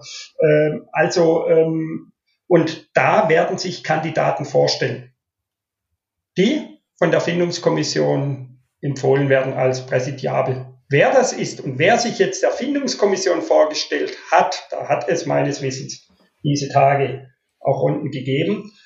Da gibt es Gerüchte drüber, aber das sind eben schlichtweg nur Gerüchte. Ich habe keine Informationen äh, und ich bin gespannt. Was ich sagen kann, da schließe ich mich äh, Richard an, dass Thomas Weigert sicherlich ein aussichtsreicher Kandidat ist mit seinen Eigenschaften, mit seinen Erfahrungen. Er bringt vieles mit, was da gefordert ist. Aber das kennen wir doch auch in der großen Politik. Es kommt manchmal auch auf die Nase an. Also ist jemand mir sympathisch und es kommt darauf an, vertritt der die Interessen meiner Klientel oder ja, von mir persönlich, weil ich in der in der Situation bin. Ich bin nicht olympischer Verband oder ich bin olympischer oder ich bin Landessportbund. Und ist es der, von dem ich glaube, dass er meine Interessen am besten vertritt? Und manche wählen eben danach und nicht danach, was das Beste für den deutschen Sport ist. Und deshalb diese Gemengelage, das insgesamt wird darüber entscheiden, äh, wen wir später als Präsidentin, als Präsident bekommen. Und ich glaube, erste Anzeichen haben wir spätestens an dem 14. November, wenn man überhaupt mal weiß, wer am Ring ist. Vielleicht schon etwas früher, weil ich glaube, äh, dass man früher benennen, erfahren wird, wer diejenigen sind, die sich diesen Gruppen vorstellen werden am 14 das sickert ja meist, das ist ja ganz, ganz gut. Äh, ich habe da einen neues, neuen Begriff gelernt. Äh, das wird dann durchgestochen. Durchgestochen, genau. naja, wir werden sehen. Ich glaube, wir sagen nicht zu viel, wenn wir es dem, dem Thomas gönnen würden. Und ähm, es ist ja auch nicht schlecht, wenn wir den DOSB weiter infiltrieren mit Tischtennispersonal an den obersten Stellen. das ist, das ist ein Konzept, was in den letzten Jahren immer ganz gut funktioniert hat, ne? Richtig, ich sehe schon den Richard Brauser am Ende, ähm, am Ende auch beim DOSB landen. Nein, nein, nein, nein, nein. Also bitte da, ich bin beim DTDB mehr als gut aufgehoben und ich habe es am Anfang gesagt, äh, ich habe da noch einige Visionen, die es hier anzuschieben geht. Hm, da bin ich mal gespannt. Ich hoffe, die betreffen auch den Podcast. So, an alle Zuhörer, ähm, drückt nochmal auf Pause geht aufs Klo. Wir starten jetzt den zweiten Teil dieser Folge. Also nochmal so eine gute Stunde, würde ich sagen. Nein. Ähm, aber ich habe es schon angedeutet, es ist so ein bisschen die Quadratur des Kreises, wenn man darüber spricht, ähm, wie die Zukunft von Tischtennis aussehen wird und wie man vielleicht verschiedene Herausforderungen und Probleme meistern kann oder wird. Die Frage ist natürlich, was sind überhaupt die großen Herausforderungen und Probleme? Und da würde ich vielleicht zum Einstieg direkt mal frei ähm, ich fange mal beim Richard an, der hatte heute noch nicht so viele Redezeit wie üblich anfangen. Was würdest du aus dem Bauch heraus sagen, ist das größte Problem oder die größte Herausforderung, die unser Sport hat? Also ich denke, was, äh, was wir auf jeden Fall haben, dass wir so ein bisschen differenzieren müssen zwischen dem, was irgendwo ja Hochleistungssport äh, angeht äh, und dem, was natürlich irgendwo Mitgliedergewinnung ist. Ähm, wir müssen gucken, wie wir gemeinsam, und da ist Tischtennis in der Relation doch ein bisschen ja, äh, äh, in der Relation mit vielen anderen Hallensportarten einen Ticken besser aufgestellt. Ne? Wir haben das ja schon in den, in den Corona-Monaten herausgearbeitet. Also ist kein Kontaktsport, aber ein kontaktfreudiger Sport. Insofern ähm, äh, ist das natürlich schon ganz wichtig, dass wir überlegen, wie kriegen wir wieder mehr Leute in die Halle. Vielleicht äh, muss Tischtennis auch draußen stattfinden. Äh, vielleicht müssen wir uns da eben Alternativen überlegen. Aber da geht's natürlich ähm, mit einem ganz großen Thema Thema um, um Mitgliedergewinnung, um, um Tischtennis, äh, was ja so in diesem kleineren Kreis wirklich so eine so eine äh, äh Lifetime-Sportart irgendwo ist. Ja, Michael hat's gesagt, wir haben es ja auch schon mal rausgearbeitet. Ähm, da spielt, äh, ähm, das kann ich jetzt glaube ich sagen. Ich habe äh, letzte Woche äh, gegen einen 60-Jährigen in der Oberliga gespielt. Äh, ich war jetzt äh, äh, mit äh, bald 54 äh, tatsächlich da der Junior und habe dann in meinem zweiten Einzel gegen einen 16-Jährigen gespielt.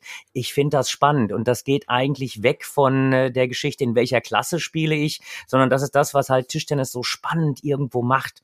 Ähm, ja, und die, die, die nächste Herausforderung, wenn ich jetzt einfach über diesen hochleistungssportlichen Gedanken spreche. Das kam bei uns ja auch schon an. Also auf der einen Seite gilt es, das, was gut funktioniert, äh, natürlich beizubehalten. Also diese, diese Big Events. Wir haben äh, bei den Olympischen Spielen eine herausragende Rolle, denke ich, gespielt. Äh, Tischtennis hat eine herausragende Rolle gespielt. Ähm, und das waren wirklich ganz, ganz Top-Events. und Olympia, genauso wie eine Weltmeisterschaft oder eine Europameisterschaft, hat natürlich auch eine, eine ganz spezielle Tradition Situation, die gilt es natürlich irgendwo zu erhalten, zu verbessern und gleichzeitig dann zu gucken, okay, was passiert mit unseren Vereinen und was passiert eben mit der internationalen Struktur. Also äh, wir, wir sind da ja schon einige Jahre dran, das hat auch jetzt gar nichts mit WTT zu tun. Äh, wie kriegen wir einen abgestimmten Kalender? Wie kriegen wir das hin, dass wir, ja, ähm, ich will mal sagen, unsere, unsere Helden, unsere, unsere Top-Tischtennisspieler so zeigen, ähm, dass wir Tischtennis weiter nach vorne bringen. Ähm, da ist ein Kalender natürlich eine, eine ganz, ganz wichtige Sache. Ähm, ich will es auch nicht alles immer auf Corona schieben, aber wir müssen eben bereit sein, äh, offen zu denken, neu zu denken, die Tradition mitzunehmen, aber gleichzeitig eben auch nicht an, wie sagt man so schön, an, an äh, Reminiszenzen immer zu hängen, also an liebgewordenen Erinnerungen äh, und Traditionen, sondern wir müssen uns da wirklich öffnen ein Stück. Ähm, und das ist tatsächlich eine echte Herausforderung, aber wir müssen das angehen, da geht auch kein Weg dran vorbei. Ähm, ohne das jetzt falsch zu verstehen, vielleicht gibt es durch Corona am Ende auch ein paar neue Chancen, die sich dann ergeben, weil ähm, ja jeder so ein bisschen mehr Zeit hatte, das eine oder andere eben zu durchdenken. Ähm, das wäre hier mein, mein Wunsch, vielleicht mein Appell äh, an, an uns alle, mich eingeschlossen. Michael, wie würdest du die Frage äh, beantworten? Ich meine, du bist, wie sagt man so schön, sehr interdisziplinär unterwegs als Präsident, kennst eigentlich alle Facetten, Facetten äh, unseres Sports und auch viele Meinungen und Meinungsbilder. Was ist für dich ähm, das größte Problem oder die größte Herausforderung für Tischtennis in der Zukunft oder aktuell? Ja, also zunächst mal kann ich das bestätigen, was äh, Richard schon gesagt hat und vielleicht wie folgt ergänzen aus meiner Sicht. Auch da würde ich gesamtgesellschaftlich anfangen. Die größte Herausforderung ist aus meiner Sicht die Individualisierung der Gesellschaft, die wir schon seit einigen Jahren feststellen. Vielleicht ist die Gesellschaft durch Corona teilweise wieder enger zusammengerückt. Vielleicht war das aber auch nur ein Zwischenschritt, der sich wieder auflöst mit Corona.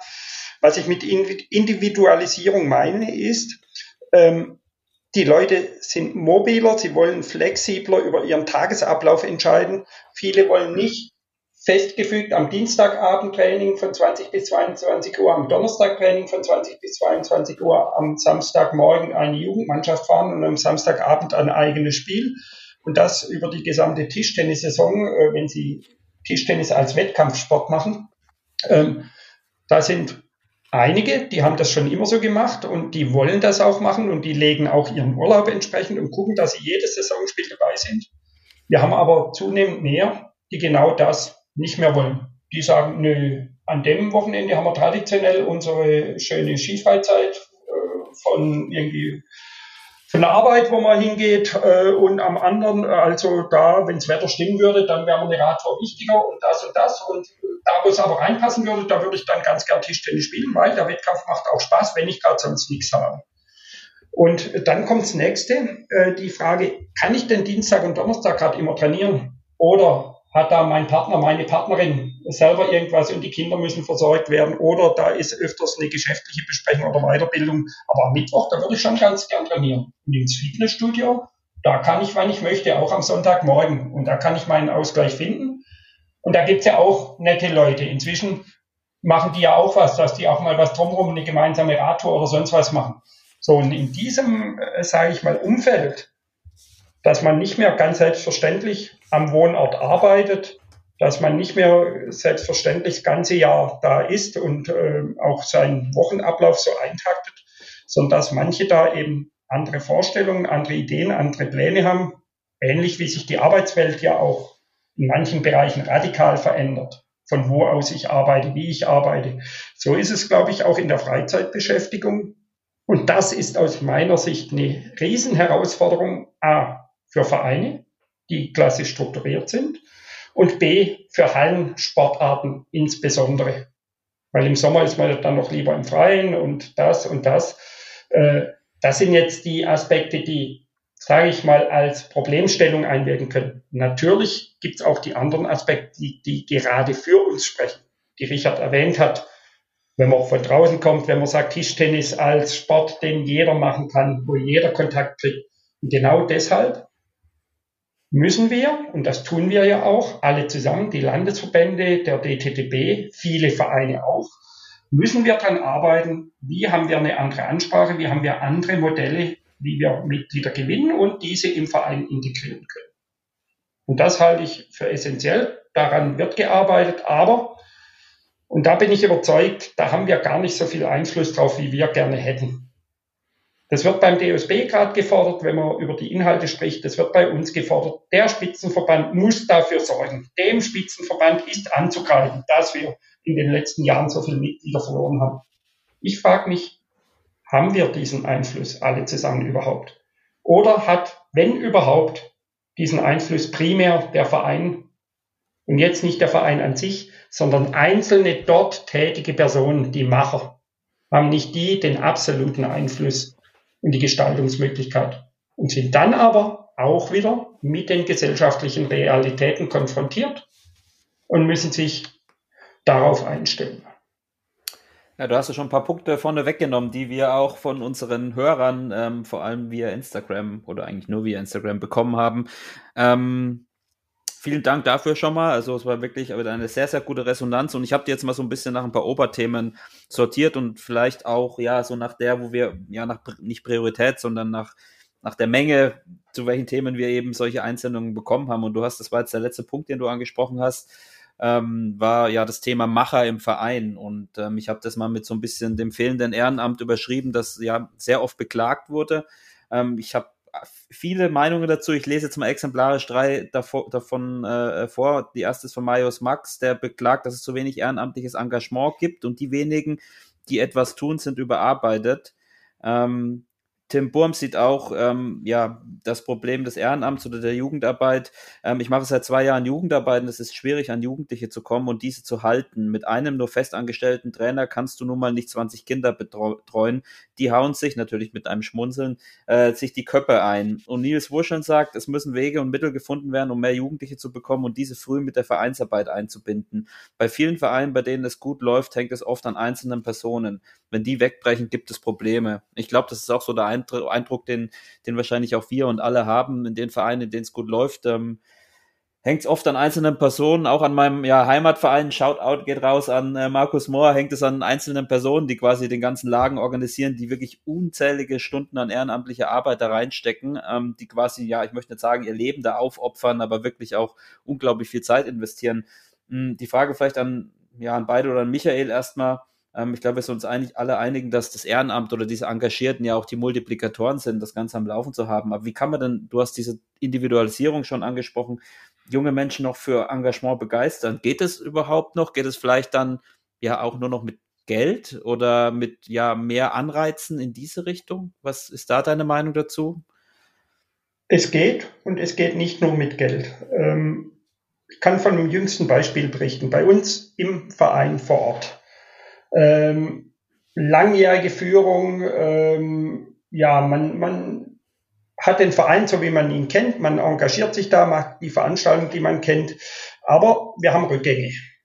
So, jetzt haben wir auch die Situation gehabt, nach Corona Rückgänge und überhaupt und auch Positionen in der Vorstandschaft neu zu besetzen. Wie so oft ein Engagierter, der sich Gedanken macht, der sagt, könnten wir den einbinden, könnten wir den. Es sind jetzt drei Junge integriert worden, sehr junge. Einer als Sportwart, 18 Jahre alt. Einer, der schon kooptiertes Mitglied ist, einfach damit nicht ein Junge allein ist, dann sind schon mal zwei, der schnuppert mit rein. Ähm, der dritte könnte Jugendwart werden und äh, selbst meine Frau, die bislang nicht Tischtennis gespielt hat, die auch nicht jung ist, äh, aber jünger als ich, ähm, selbst meine Frau, die eigentlich zu diesem Sportentwicklungsthema passt, hat nie selber gespielt, nie im Verein, seit anderthalb Jahren jetzt im Training, mehr als ich, mit anderen Hobbyspielern. Deshalb funktioniert es nur. Die wir dann auch, jetzt sind es auf einmal fünf, sechs. So, und wenn du so jemanden jetzt auch in die Vorstandschaft nimmst, der nicht nur über Wettkampftischtennis nachdenkt, dann kann man vielleicht auch Strukturen für die anderen schaffen. Also es geht. es bedarf der Ansprache, es bedarf der Gestaltungsmöglichkeit und der Wertschätzung. Und ich bin felsenfest überzeugt, es geht. Es geht nur dann nicht, wenn ich sage, alles Problem, alles inzwischen so schwierig, Ehrenamt äh, macht ja auch keinen richtigen Spaß mehr und, und wer soll denn das alles noch machen? Dann darf ich mich auch nicht wundern, wenn ein anderer dann nicht sagt, äh, hurra, das Problem will ich auch. Sondern ich muss natürlich das auch positiv rüberbringen, auch aus Überzeugung. Und dann kommt Schritt zwei. Ähm, es gab schon vor, ich weiß nicht, über zehn Jahren eine Broschüre des DOSB, die heißt Freiwilligen Management.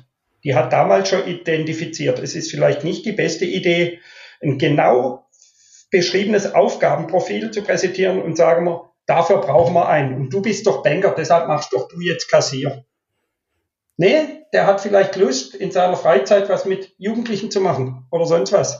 Das heißt, es ist vielleicht besser zu sagen, du, du bist so ein toller Typ oder so eine tolle Frau, äh, du bringst dich so positiv hier im Verein an, ein, sprichst auch mal jemand anderen an, ob er jetzt äh, spielen möchte, äh, hättest nicht Lust, in der, dem und dem Gremium mitzuarbeiten? Und welche Aufgabe würde dich denn reizen? Oder welches Aufgabenprofil? Die Leute mal selber eine Aufgabe sich beschreiben lassen und somit Mitstreiter zu gewinnen. Das kann ja am Anfang mehr als Projekt sein.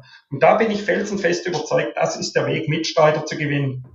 Naja. Wenn man dann gemeinsame Erfahrungen hat, gibt es auch mehr. Also würde ich, würde ich dir absolut recht geben, Michael. Ich glaube, entscheidend ist dabei, äh, immer über Wertschätzung auch irgendwo nachzudenken. Und Wert meine ich jetzt nicht unbedingt finanzielle Wertschätzung, weil dieses, dieses, äh, diese Stunden, die man da hat, die kann man ja gar nicht in Geld auf, aufwägen, mhm. aufwiegen. Aber eben tatsächlich darüber nachzudenken, hey, die Multiplikatoren, wie kann ich die bei der Stange halten? Weil die Multiplikatoren, Deswegen sind es Multiplikatoren. Das sollen ja mehr werden. Und meist haben diese Multiplikatoren tatsächlich ja auch ein ganz gutes Netzwerk. Das muss man sich halt versuchen für die Vereine eben zu, zu sichern. Äh, ich kenne ein paar Vereine, die tatsächlich in dieser Corona-Zeit auch eher mehr Mitglieder gewonnen haben. Gibt es tatsächlich. Nicht viele, aber ein paar. Ähm, ja, also insofern, äh, wir müssen zumindest oder wir dürfen niemals aufhören, dran zu glauben. Das ist, glaube ich, auch das. Wir dürfen nicht von vornherein diese ähm, äh, Heidi Klum würde sagen, negative attitude. Ja, also insofern, ja, wir müssten schon gucken, dass wir eben die Leute probieren mitzunehmen. Einfach gesagt, vielleicht auch fünf Euro ins Phrasenschwein, aber äh, so ein bisschen hat das nach wie vor was. Ja, also klar, ein großes Thema. Wir haben ja auch, ich habe ja mal beim Deutschen Tischtennisbund angefangen mit der Initiative Youngstars, wo es ja genau um diese Themen ging, diese Engagierten zu fördern und Wertschätzung. Du warst mal ein Youngster, gibt's ich, doch gar nicht. Ich war nie ein Youngster, also ich habe so Youngster, ich habe sie nur betreut. ähm, da war natürlich Wertschätzung schon auch ein sehr großes Thema und ja, natürlich nicht nur finanziell, aber vielleicht dann einer, der Jugendleiter ist oder Training macht, äh, den zumindestens auch, der ja oft dann Schüler ist oder Student, zu entlohnen. Solche Dinge waren da auch Thema. Aber natürlich, das ist so ein bisschen, glaube ich, schon auch der Knackpunkt. Ein großer Punkt, der noch genannt wurde von den Hörern, war ja die Tischtennispräsenz im Fernsehen. Und ähm, Slatan 1602 hat geschrieben, mehr Tischtennis im TV und bessere Kamerawinkel wären wünschenswert. wünschenswert. Rita Winkelmann ähm, hat auch beklagt, dass zu wenig Tischtennis gezeigt wird. Und Rene Förster ähm, hat geschrieben, alles hängt zusammen. Wäre Tischtennis stark im Fernsehen vertreten, gäbe es mehr Hobbyspieler. Problem gelöst. Ob es dann so einfach ist, weiß ich nicht. Und ich habe noch ein Zitat von Michael Geiger aus dem Deutschlandfunk. Was wollen wir denn noch ändern fürs Fernsehen aus dem März 2018, ähm, wo du das auch mal so ein bisschen angeklagt hast, warum damals, äh, es waren die German Open, die top besetzt waren, soweit ich mich erinnere, überhaupt gar keine Präsenz ähm, im Tischtennis hatten. Ähm, du bist, Michael, mit das ist, glaube ich, auch eins deiner Themen, die du wirklich ähm, sehr intensiv beackert hast. Ähm, du hast auch sicher mit vielen Sendung, Sendeverantwortlichen von den Fernsehsendern gesprochen. Was sagen sie denn zu dir, wenn du sagst, ähm, wenn du fragst, warum so wenig Tischtennis im Fernsehen läuft? Was, was sagen die zu dir? Ja, äh, die Frage ist, wer sind denn die Verantwortlichen? Das ist so, da kommt man gar nicht so richtig ran. Es ist immer jemand anderer, als man meint. also, es fängt mal so an. Wir haben ja einen Fernsehvertrag. Und das ist jetzt auch kein Geheimnis. Äh, den haben wir mit der Sport A. Das ist die rechte Agentur von ARD und ZDF. Das ist erstmal gut. Da, da wäre mancher kleinere Verband froh drum. Wir haben einen Vertrag mit dem öffentlich-rechtlichen Fernsehen. Aber Solch ein Vertrag gibt dem öffentlich-rechtlichen Fernsehen Rechte, auch eine gewisse Planungssicherheit, aber wenig Pflichten außer einer kleinen Vergütung. Die müssen uns nicht abbilden. Das ist unser Problem. Und ähm, man hört natürlich, dass es stark nach Quoten geht und äh, man hört, und das ist ja kein Geheimnis, man muss ja nur selber den Fernseher einschalten, dass Fußball halt im Vordergrund ist äh, und zwar nicht nur die erste Liga, sondern auch noch die zweite und die dritte und je nachdem auch noch die Regionalliga äh, und dann äh, die Frauen natürlich auch. Äh, und das möchte man jetzt auch verstärkt platzieren. Also die Welt wird da nicht einfacher. Wo geht's hin? Ähm, wir hatten ehrlich gesagt in den letzten Jahren mehr Abbildung, meines Erachtens nicht weniger. Es ist tatsächlich in letzter Zeit verhältnismäßig gegen vorher deutlich mehr übertragen worden. Aber mein Standardspruch ist, viel Prozent von wenig ist immer noch wenig. Äh, deshalb natürlich ist da gefühlt Luft nach oben. Ähm, man muss über neue Wege nachdenken wir haben es gerade gehört, kann man den Sport anders präsentieren. Ich könnte jetzt äh, sarkastisch sagen, jetzt haben wir eine neue Chance. Wir haben ja das Oktagon, da haben wir eine andere Diagonale, wo wir die Kamera hinstellen können. Aber nein, äh, es geht dann mehr darum, Formate wie zum Beispiel Multisportformate. Weil wo finden wir denn statt? Wann wird Tischtennis geschaut? Olympia. Da bin ich angesprochen worden. Auf einmal kannte jeder den Namen Ovtcharov natürlich auch andere, aber das war in aller Munde. Das war sensationell und auch von Nicht-Tischtennisspielern, von Leuten, die einfach einen nur in der Funktion wahrnehmen. Es kam immer der Name Ovtcharov und diese Begeisterung. Und das hält dann eine Weile an, aber eben nicht allzu lange. Und jetzt ist ja die Frage, kriegt man diese Chance, dass Leute nicht wegen Tischtennis vor dem Fernseher sitzen, sondern wegen Sport und dann halt auch Tischtennis kommt und wahrgenommen wird, kriegt man diese Chance öfters. Und da gibt es zwei Möglichkeiten aktuell. Ähm, zum einen gibt es die Multisportveranstaltung Die Finals. Was ist das? Das ist genau initiiert eigentlich von den deutschen Fernseh, also vom, vom öffentlich-rechtlichen Rundfunk, natürlich auch wieder über Agenturen, äh, ein Konstrukt, bei dem deutsche Meisterschaften zusammen an einem Termin sind von mehreren Sportarten. Da ist jetzt aber wieder die Frage des Termins, weil wir haben ja einen Terminkalender und das muss ja in den Ablaufplan sonst was passen. Äh, da sind wir in Gesprächen. Und da war auch schon eine Beteiligung von Tischtennis, nicht des Deutschen Tischtennisbundes, aber mit initiiert von uns und auch Eigeninitiative von denen, die Tischtennis-Bundesliga, TTBL und auch Parasport Tischtennis. Wichtig ist zunächst mal, dass Tischtennis an sich abgebildet wird. Und äh, da sind wir weiterhin in Gesprächen, auch mit unseren deutschen Meisterschaften. Und jetzt gibt es ein zweites Großformat, auf das ich sehr setze und wo wir als deutscher Tischtennisbund sehr äh, uns engagiert haben, dass der europäische Verband mit in die Bütt gegangen ist, als es darum ging, da dabei zu sein. Die European Championships in München. Nächstes Jahr gibt es übrigens schon Vorverkauf. Vor einer Woche hat er gestartet ähm, wird in der Rudi Sedelmeier Halle sein, früher Audi Dome, äh, wo die Bayern Basketballer bisher spielen. Äh, die ist 50 Jahre alt, wurde. Und jetzt kommen wir zum Thema 72, glaube ich, eingesetzt bei den Olympischen Spielen. Das heißt, diese European Championships sind 50 Jahre nach den Olympischen Spielen München. Und ich glaube, da werden wir eine hervorragende Abbildung bekommen, weil zum Glück sind wir dieses Mal dabei. Und jetzt komme ich zurück auf deine Aussage. Gibt es denn Tischtennis-Veranstaltungen? Sage ich ja, eine ganz große in Deutschland, nämlich diese, nicht organisiert von uns, nicht unter unserer Hoheit, aber wir haben A, zwei Mitarbeiter, die mit, sage ich mal, im Ratgeberteam sind äh, für Abläufe dieser European Championships. Das ist ja eine Multisportveranstaltung, das ist wie ein olympisches Komitee, was das organisiert, nur halt von München.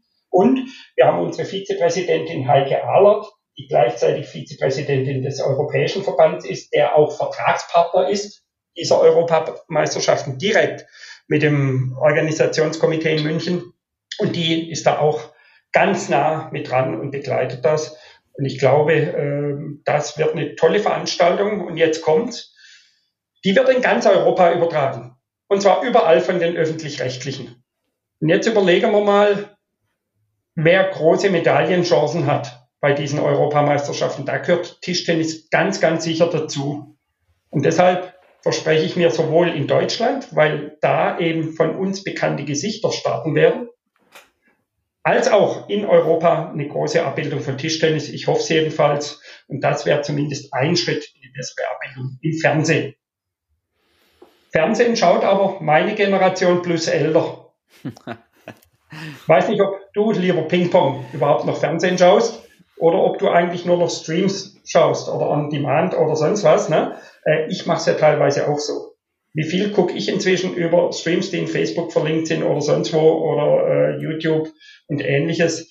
Und äh, deshalb wird es auch sehr stark darum gehen, wo sind wir da abgebildet und auch daran wird gearbeitet. Ja, man merkt, man merkt, du bist äh, sehr drin in dem Thema und ja, wir werden das ähm, mit den Tickets für die ja, Europameisterschaften im Tischtennis im Rahmen der European Championships in München 2022 ähm, auch nochmal zumindestens verlinken ähm, in den Shownotes von diesem Shownotes von diesem Podcast und ähm, ja, Stream ist ein gutes Thema. Richard, die Frage an dich. Ähm, es ist ja immer so ein bisschen, die Frage Henne und Ei, zumindest für mich, ist irgendwie Tischtennis so wenig präsent, weil es äh, so vermeintlich uninteressant ist oder es ist so uninteressant, weil es so wenig gezeigt wird und keiner damit was oder weniger damit was anfangen können. Jetzt hatten wir bei den Olympischen Spielen ähm, einen großen Erfolg, ähm, auch ja medial, auch in den Streams. Wir waren das Halbfinale der Herren und das Finale der Herren in der Mannschaft waren war auf Platz 4 und 5 aller Livestreams bei ARD und CDF und das waren insgesamt über 600, also wirklich sehr, sehr, sehr weit vorne. Und wenn man bedenkt, was da für Konkurrenz gibt, ähm, Leichtathletik, Schwimmen und so weiter, wirklich ein erstaunliches Ergebnis. Ähm, wie kommt es bei euch oder wie, wie ist es bei euch Sportlern, sage ich jetzt mal? Und das ist ja schon seit vielen Jahrzehnten ein Thema, dass man immer wieder das Gefühl hat, keiner interessiert sich für diesen Sport oder man kommt da irgendwie äh, nicht, nicht voran, was die, die öffentliche Aufmerksamkeit ähm, Kalt bringt. Ja, ja, also es ist ja, das, das, das, das Schöne daran ist ja, dass wir international ausgerichtet sind. Und äh, äh, wenn ich dann einfach mal nach Asien schaue, die Rückmeldung, die ich eben hatte, war China und auch Japan. Da war Tischtennis äh, nicht nur Platz vier und fünf, sondern einfach generell unglaublich weit vorne, äh, auch was die Fernsehzeiten angeht. Also wir sind schon gar nicht schlecht aufgestellt. Äh, das Problem ist, dass äh, wir natürlich gerne in Deutschland äh, ähm, mit den öffentlich-rechtlichen diese Situation hatten, ähm, äh, haben würden, wie es vielleicht äh, in China oder auch in Japan eben der Fall ist. Ähm, ja, ich, ich weiß auch nach wie vor nicht, ohne jetzt zu tief ins Philosophieren zu kommen, äh, ob viele eben äh, auf den Stream auf, ausweichen, weil es eben in den öffentlich-rechtlichen zu wenig gibt. Ja, was passieren würde, wenn, ja, wenn wir quasi, äh, ähm, ja, sag mal so zehn Prozent vom Fußball zum Beispiel hätten. Ähm, aber insofern, ich, ich sehe uns äh, äh, schon in vielen Ländern ganz gut aufgestellt. Äh, ich sehe uns äh, als, als nicht eine kleine Sportart, aber in Deutschland werden wir in Phasen, und das haben wir ja schon oft genug äh, dargestellt, so ein klein wenig stiefmütterlich nach wie vor behandelt. Ähm, wenn ich in China bin, äh, wenn ich in Japan bin, dann äh, sind wir schon die großen Nummern. Deswegen sind ja viele unserer deutschen äh, Topspieler dann auch ganz froh, in Deutschland vielleicht dann einfach in Ruhe einen Kaffee trinken gehen zu können. Äh, trotzdem müssen wir natürlich an diesem, ja, an diesen, ich sag mal, an diesen Helden so ein bisschen arbeiten, dass wir dann natürlich auch in Deutschland nicht nur in den Streams sehen, sondern hoffentlich einfach auch in den, in den öffentlich-rechtlichen. Michael hat's äh, äh, erwähnt. Es gibt die Europameisterschaften in Deutschland. Michael hat auch in den Raum gestellt, naja, schauen wir mal, was in diesem oder vielleicht äh, im, im nächsten Jahr vor den Europameisterschaften vielleicht auch noch passiert. Vielleicht gibt's ja auch noch eine kleine Überraschung.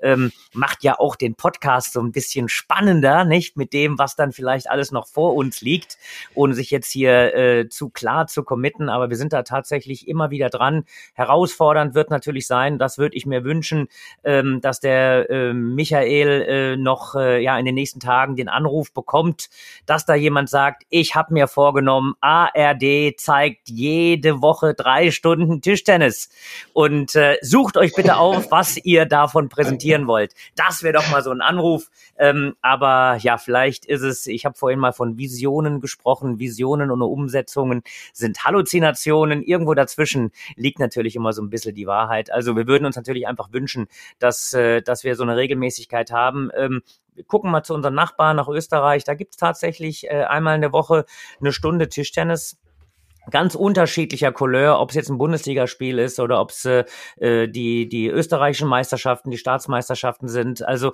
äh, sowas würden wir uns natürlich wünschen. Dann wäre es natürlich auch ein bisschen einfacher mit der gesamten Präsentation. Denn äh, nochmal, wir haben ein paar Stars äh, auf den verschiedensten Ebenen. Wir haben Leute, die wir richtig gut präsentieren könnten. Wir haben auch äh, Leute, die echte, ja ich mal sagen, so Charaktere sind.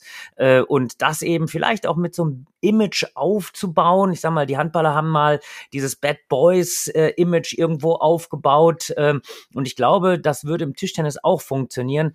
Brauchst du trotzdem aber Sendezeit. Sonst kommst du wieder dahin, ohne Henne kein Ei und ohne Ei keine Henne. ja, vielleicht ähm, Michael, mit der Bitte um noch eine kurze Antwort, weil wir haben noch zwei, drei Punkte und sind schon echt äh, ziemlich weit in der Zeit. Ähm, du hast die Multisport-Events ähm, angedeutet. Was gäbe es noch für Möglichkeiten, mehr Präsenz versuchen zu bekommen? Du hast gesagt, die Verpflichtung vielleicht ähm, in dem, in dem ja, Sport A-Vertrag, vielleicht sogar eine eigene Vermarktung. Ist das eine über, über, über was, über was man nachdenkt oder nachdenken kann? Oder ist, ähm, gibt es noch, noch andere Wege und Möglichkeiten, die denkbar wären? Ja, also eine Verpflichtung ist, glaube ich, unrealistisch. Die, da haben wir nicht genug äh, Marktmacht, äh, dass wir eine Verpflichtung in den Vertrag reinkriegen, äh, zumindest nach meiner Einschätzung. Ähm, ja, es gibt vielleicht neue Formate. Ähm, du selber bist, glaube ich, an einer neuen Idee auch äh, mitbeteiligt. Ne? Du bist ja auch ein Kreativer im Bereich der Präsentation unseres Sports. Dankeschön, da danke. Möchte ich noch nicht zu viel äh, verraten, aber es gibt ja auch äh, andere Formate, nicht nur YouTube und so weiter, sondern auch inzwischen andere, wo man äh, Sport präsentieren kann, wo gewisse Erwartungen sind, dass der Sport vielleicht in Zukunft noch viel stärker präsentiert wird. Ähm, und da muss man immer gucken, kann man da dabei sein? Ist es mit vertretbaren Mitteln zu bewerkstelligen? Kann man das im Verbund mit anderen machen? Auch mit dem DOSB. Äh, auch da ist es ja so, es gibt ja auch Sport Deutschland TV. Auch da versuchen wir ja äh, Dinge zu streamen, äh, zu zeigen, unter anderem auch Jugendmeisterschaften, ne, wo ja durchaus auch ein Interesse da ist. Das generiert vielleicht nicht die großen Zuschauerzahlen, ist aber ein wichtiger Markt, sage ich mal, um unsere eigenen Mitglieder zu erreichen und die Fans dieser Jugendlichen, die sich für Tischtennis engagieren und im Tischtennis. Und insofern, ähm, aber viel mehr sehe ich da im Moment nicht, was ich versprechen kann. Ich kann höchstens sagen, hoffen wir auf WTT, weil die ja ganz große Anstrengungen machen mit großen Vermarktern, äh, mit IMG und anderen und entsprechenden Sendeverträgen. Dann hoffen wir, äh, dass WTT seine Turniere auch entsprechend platziert bekommt dann wäre auch ein Ziel erreicht, eines der ganz großen von WTT. Weil ohne das wird es auch schwierig sein, die Sponsoren zu kriegen. Ja. ja, das ist ein, äh, ein Thema, dem wir wahrscheinlich eine ganze Sendung mindestens widmen können. Vielleicht ähm, machen wir das auch mal und laden einen Sendeverantwortlichen ein, ähm, und, und reden mit ihm mal darüber. Grundsätzlich ähm, an alle Hörer, wenn ihr hier Themen habt, die euch besonders interessieren, schreibt uns immer an podcast.tischtennis.de. Ähm, dann kann man das sicher alles noch ähm, ausführlicher besprechen. Wir haben Themen genug, wir haben auch immer Zeit, ne, Richard? Also das ist kein Problem. Ähm, wir haben hier aber noch zwei, drei Pünktchen. Ähm, mit einem, mit den nächsten zwei würde ich vielleicht mal ein bisschen schneller ja, abräumen. Ein, ein Vorwurf oder eine Kritik, die der Michael sicher auch schon öfters gehört hat, ist ja der Vorwurf, dass man zu viel ändert, dass ähm, auch gerne formuliert die Funktionäre den, den Sport kaputt machen oder dass die vielen Veränderungen ähm, daran schuld sind. Denn wie gesagt, den Vorwurf hörst du wahrscheinlich nicht zum ersten Mal. Ich muss zugeben, als ich spiele selber Tischtennis und ähm, mir ist das eigentlich nie negativ aufgefallen, die Veränderungen, die es im Sport gab. Ähm, vielleicht bin ich dazu pragmatisch, weil ich auch einfach nur Tischtennis spielen will, mir es im Endeffekt egal ist, bis 11 oder 21, kleiner oder großer Ball, Plastik oder Celluloid ähm, und welches Spielsystem. Aber was, was, was tust du diesem Vorwurf entgegenhalten, wenn du den hörst? Gar nichts, weil das ist ein subjektives Empfinden es ist halt so, der eine ist risikoavers, der andere nicht. Der eine ist veränderungsbereit und braucht Veränderungen, will immer mal was Neues und der andere fühlt sich am wohlsten, wenn er in seiner eingerichteten Umgebung, in seinem gewohnten Umfeld sich befinden kann. Und deshalb kann man das, glaube ich, gar nicht sagen, da ist zu viel oder zu wenig, weil das einfach subjektiv für jeden unterschiedlich ist. Man muss aber als Verband, um überleben zu können, zu gucken, was passiert um einen rum und äh, was kann man tun, damit man weiter im Boot sitzt und nicht ähm, dann irgendwann zurückbleibt. Das ist, denke ich, Aufgabe. Wie man die dann erfüllt, das wird immer auf mehr oder weniger Gegenliebe treffen. Hm. Richard, äh, du bist schon so lange dabei. Gab es irgendwie eine Veränderung, wo du gesagt hast, die hätte nicht sein müssen oder die, oder eine vielleicht, die, die, die besonders uns vorangebracht hat? Oder siehst du das so wie ich? Also ich muss sagen, besonders vorangebracht hat, da, da stehe ich auch zu und das äh, äh, war auch am Anfang nicht eine ganz große Liebe, ist dieses Spiel bis elf. Ähm, ich glaube, das ist tatsächlich so ein Spannungsmoment, der, der uns äh, wirklich extrem geholfen hat.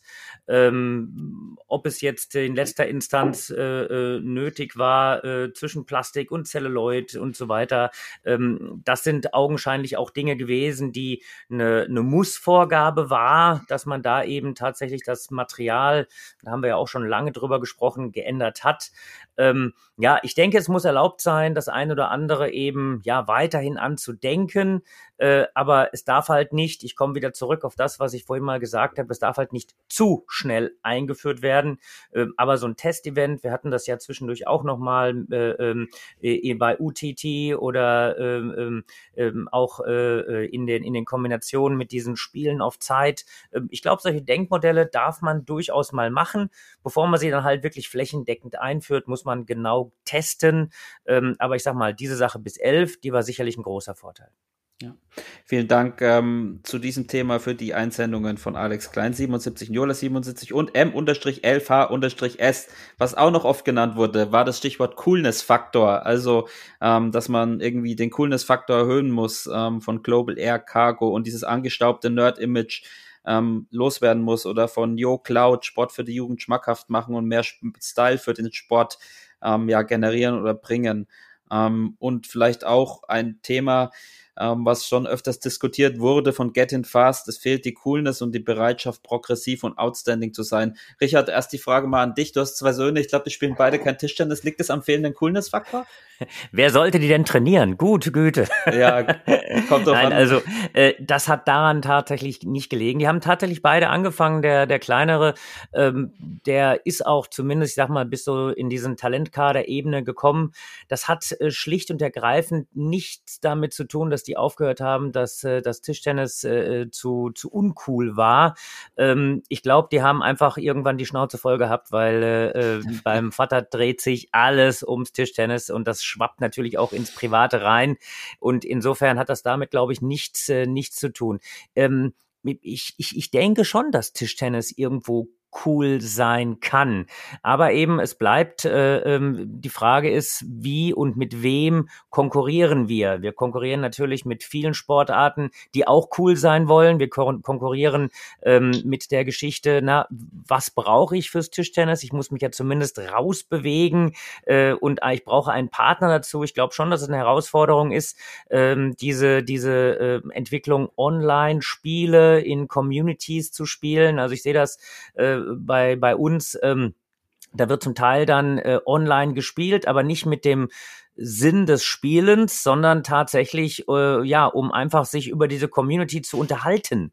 Ja, also die Spiele sind dann meist zweitrangig oder oft zweitrangig, zumindest kann ich das jetzt so äh, berichten. Ähm, also insofern, ich natürlich kann man immer überlegen, was kann noch ein bisschen cooler sein. Ähm, wir haben ja ein paar äh, Ansätze, aber im Grunde finde ich Tischtennis, ähm, vielleicht bin ich da auch ein bisschen ein Nerd, ähm, ja, eine faszinierende Sportart. Also wenn ich überlege, was da alles zusammenkommt und wir hatten natürlich auch für mich diesen Coolness-Faktor, da spielt man in einem Spiel gegen einen 60-Jährigen und gegen einen 16-Jährigen. und ich kann mich auch mit Michael und mit Benedikt Probst betteln im Tischtennis. Also insofern, äh, es ist, darauf will ich heraus, es ist einfach äh, schon eine coole Sportart. Ich weiß nicht, ob ich das jetzt künstlich ähm, verändern muss wenn irgendwas Cooles um die Ecke kommt, Octagon, bleiben wir mal auf dieser hohen Ebene. Das finde ich eigentlich ganz, ganz witzig. Das sieht, das sieht progressiv aus. Ähm, aber die grundsätzliche Grundsätzlichkeit vom Tischtennis, die finde ich an sich ganz cool. Das ist ja auch, Michael, die Grundsatzfrage so ein bisschen, die, glaube ich, wir uns auch als Verband viele Jahre gestellt haben oder noch stellen. Ähm, ist unser Kernbusiness denn das klassische Tischtennis und gilt es, das cool zu machen? Oder müssen wir, Stichwort progressiv, uns wirklich auch mehr öffnen für vor allem den Freizeitbereich, für diese ganzen Trends, die draußen an den Steinplatten stattfinden, andere alternative Spielformen wie Klickball oder, oder Vierertisch? Ähm, was ist für dich, was ist für dich der, ja, die Essenz, unseren Sport vermeintlich cooler oder progressiver oder populärer zu machen? Also wenn man sagt, man möchte cool sein, dann verstehe ich unter cool sein auch nicht, wenn ich eine angestaubte Sporthalle habe, bei der es in der Umkleide schon gehörig müffelt, wo du dann ein, zwei alte Tische stehen hast und ähm, ja, die Spieler so antreten, wie wir auch vor 30 Jahren angetreten sind. So arg cool optisch jedenfalls äh, ist das nicht. Ähm, auf der anderen Seite ist unser Wettkampfbetrieb schon essentiell. Der gehört zu unserem Sport. Das heißt, wir sollten nicht den Fehler machen, den ich anderen vorgeworfen habe, äh, das Netz schon mal durchschneiden und äh, auf was komplett Neues hoffen. Das, oder anders gesagt, wir müssen diesen Wettkampfbetrieb erhalten, aber, und du hast gerade gesagt, wir müssen, und da bin ich fest überzeugt, parallel auch diesen Freizeitbereich ganz stark aufbauen und zulassen. Und der kann sehr cool sein, weil da muss ich nicht mit der genormten Kleidung, die in der Wettspielordnung steht, spielen. Da kann ich auch das, was ich cool finde, an Stirnband, an Kopftuch, an was weiß ich was tragen äh, oder an, an Schuhen. Und da kann ich auch einen Schläger haben, der völlig unkonventionell ist. Also alles das, was hier mit so einer sehr starken Normierung in diesem, und dann steht in dieser Regel und dort noch in der Auslegungsbestimmung nach dem fünften Komma das, äh, das finden manche natürlich nicht so sehr cool und die fühlen sich da auch zu sehr eingeengt. Äh, das können wir alles weglassen in diesem Freizeitbereich. Und ähm, man sieht ja, wer sich da so trifft an Steintischen, auch zum Spielen, nicht nur zum Bierflaschen abstellen. Ähm, und, oder in Clubs, da hat es ja diesen coolen Touch oder mit entsprechender Beleuchtung und Mitternachtsturnieren und äh, was weiß ich was. Oder ich nehme mal dieses Mami-Turnier, ähm, was es da gibt, Maultaschen-Mitternachtsturnier. Da sind viele coole Ideen und da sind die Leute auch zu begeistern. Ähm, das halte ich schon auch für wichtig. Beides brauchen wir. Die badischen Maultaschen natürlich. Ähm, ja, du, du hast jetzt ähm, vorhin schon mal einen Punkt angesprochen, da ging es um Ver, Ver, Verein, Verpflichtung.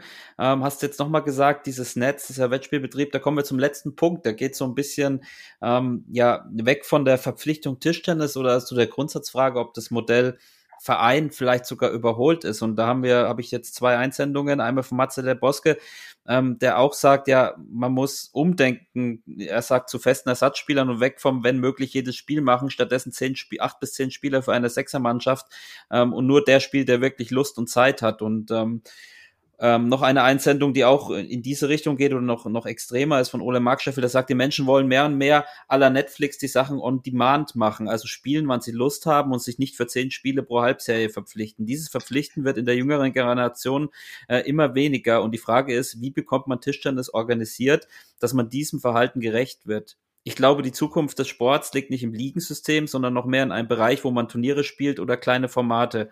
Ich glaube, die große Herausforderung ist es, weiterhin junge Menschen für unseren Sport zu begeistern, ohne sie zu einer Verpflichtung zu drängen. Ähm, wie gesagt, das ist so ein bisschen, was du gleich am Anfang gesagt hattest.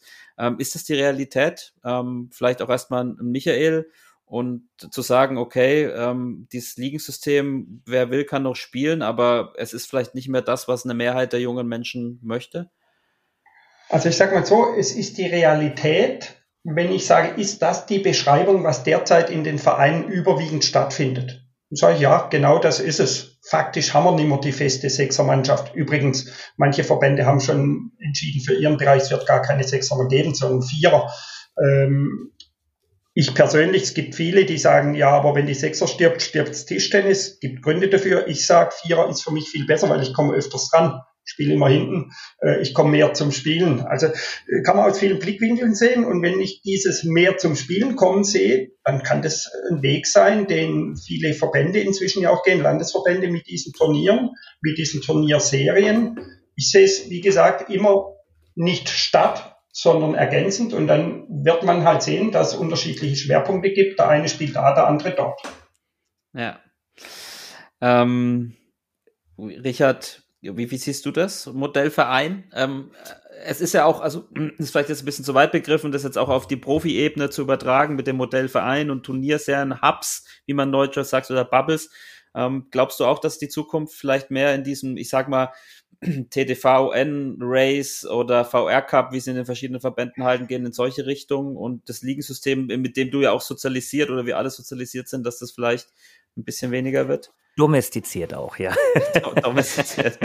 ja, also ähm, ich, aber du brauchst doch trotzdem die Vereine. Die Vereine sind die Keimzelle. Auch wenn du jetzt ein Race machst, ähm, ich glaube, es ist so ein so ein Add-on und dann muss man einfach gucken, ähm, was am Ende sich dann vielleicht durchsetzt. Aber ich sehe, das eine schließt das andere nicht aus. Also lass uns beides probieren und dann gucken wir einfach, in welche Richtung das geht. Also insofern, ähm, wenn ich jetzt mal schaue, ich, ich spiele ja noch hier in diesem Hobbybereich, du in Horbach Offenbach, ich in Langenselbold, ja. Ähm, da äh, wird das, glaube ich, nicht hinterfragt und da ist es eine tolle Sache, immer eben mit vielen Mannschaften anzutreten. Und wenn es ein Race gibt, ähm, dann, dann glaube ich, äh, kann man sich auch dafür öffnen. Also beides finde ich gut. Ja, das, das würde ich auch so unterschreiben. Also ähm, für mich persönlich, vielleicht gehöre ich in dem Bereich dann auch eher zur älteren Generation. Ich mag schon auch noch den Vereinssport. Klar, manchmal sagt man, heute habe ich nicht so viel Lust äh, zu spielen. Ähm, aber spätestens, wenn man dann irgendwie in der Halle ist, ist es ja dann doch was anderes, äh, wenn man dann in dieser Gemeinschaft ist, auch in der Mannschaft zu spielen. Ähm, man, man sagt ja auch oft irgendwie, Tischtennis hat das Problem, dass es kein echter Mannschaftssport ist, so wie Fußball oder Volleyball. Jetzt sagt man, okay, es, äh, die Leute wollen lieber Turniere spielen. Also ich weiß. Also darf ich mal, darf ich mal, darf ich mal kurz da reingrätschen. Also okay. wir sind jetzt neulich mit der Mannschaft nach Besse gefahren. Äh, da sind wir ähm, ähm, äh, ja in einem in einem Auto gefahren, ja, und waren dann da zu dritt in diesem Auto. Äh, und im Nachgang haben wir dann äh, festgestellt, das war eine Bildungsfahrt. Ja, weil natürlich die Diskussionen, die man da hat, das greift so weit, das bildet, das, das, das treibt voran. Also wir sind eine Mannschaftssportart, auf jeden Fall. Genau. Und wir sind eine Nerdsportart, nur beim Tischtennis sind solche Reisen Bildungsfahrten in jeder anderen Sportart. Hat es wenig mit Bildern, Bildung, sondern mehr mit Trash Talk zu tun. Ja, also wir haben, ähm, ja, es ist ein Riesenthema, glaube ich, und man könnte wirklich Stunden und Jahre darüber diskutieren und das, man würde immer auf verschiedene Lösungen oder Wege zu kommen, wie mir vielleicht vielleicht aus dieser Spirale rauskommen. Ähm, ich denke, wir schließen das mal an dieser Stelle. Michael, du bist jetzt noch sechs Wochen Präsident. Ähm, hast, schiebst du noch ein paar große Sachen an, die dann deine Nachfolgerin äh, umsetzen muss? Nein, nein, ich lege meiner Nachfolgerin keine Eier ins Nest. Aber ich bearbeite mit meinem Team, mit meinen Kolleginnen und Kollegen die Sachen, die wir ohnehin auf der Agenda haben und die auch groß sind. Das ist groß genug. Und im Übrigen, wenn ich so jetzt äh, schaue, was kommt, wir haben jetzt dann die Vorstellung der Kandidaten beim DOSB. Äh, es kommt die WM in Houston. Diese WM ist aber auch verbunden mit dem sogenannten AGM, mit der Generalversammlung des Weltverbandes, mit Wahlen, mit vielen Anträgen. Also auch da gilt es präsent zu sein. Dann ist Anfang Dezember der DOSB-Bundestag mit den Wahlen in Weimar, mit entsprechenden Sitzungen vorweg und eine Woche später unser Bundestag. Also ihr könnt euch vorstellen, und gerade eben haben wir noch über Veranstaltungen gesprochen und es gibt die Vorbereitung des Bundestags. Es ist genug zu tun die nächsten sechs Wochen. Genau, und ich glaube, man kann auch sagen, dass äh, deine Nachfolgerin, die ähm, mit äh, an Sicherheit grenzender Wahrscheinlichkeit die Claudia Herweg sein wird. Ähm, und ähm, vielleicht, Richard, ich, ich gebe dir mal das Schlusswort. War Michael ein guter Präsident? ja, äh, vielen Dank für die Frage. Also ich äh, möchte mich da mal auf Helmut Hampel reduzieren. Helmut Hampel, äh, wir kennen ihn ja alle, ist ja so der, der Trainer Papst bei uns und war auch viele Jahre mein Mentor und wir haben nach wie vor einen, einen sehr, sehr guten und engen Draht. Und wenn der so in der Halle war und jemand hat einen super Topspin gespielt, dann hat er seinen Zeigefinger immer erhoben und gesagt, das war kein guter Topspin, das war ein sehr guter Topspin. Insofern also, das möchte ich mir mal kurz ausleihen. Also der Michael war kein guter Präsident, der war ein sehr guter Präsident. Er hebt den Zeigefinger, genau. Ähm, ja, das äh, lassen Danke wir. für die Blumen, genau. weil er hat ja das Problem, dass der Michael noch Präsident ist. Was hat er denn da anders sagen sollen? Ja, wir sind auch ein absoluter, wir sind ja auch ein absoluter Wohlfühl-Podcast. Das wird uns sicher auch mal negativ ausgelegt, aber ähm, bei uns soll es allen gut gehen und ich hoffe, dir ist es heute auch gut ergangen. Wir haben uns viel Zeit genommen für die ganzen Themen, die wir besprochen haben. Ähm, an alle Zuhörer schon mal vielen Dank dafür. Schreibt uns, uns eure Anliegen an podcast.tischtennis.de oder über den Instagram-Kanal. Ansonsten bleibt mir nur zu sagen, vielen Dank, lieber Michael. Ähm, alles Gute für dich. Ähm, wie gesagt, du bist noch ein paar Wochen Präsident und ähm, wir werden noch das ein oder andere Mal sprechen. Ansonsten würde ich sagen, äh, Tommy Gottschalk, Michel Hunziker und äh, der Vereinsgeiger verabschieden sich für heute. Ähm, und ja, bleibt gesund und vielen Dank fürs Zuhören. Ciao, ciao. Ciao, tschüss, danke schön. Danke euch, hat Spaß gemacht mit euch und ich hoffe, unseren Zuhörern macht es dann auch Spaß. Da sind wir sicher. Ciao, ciao.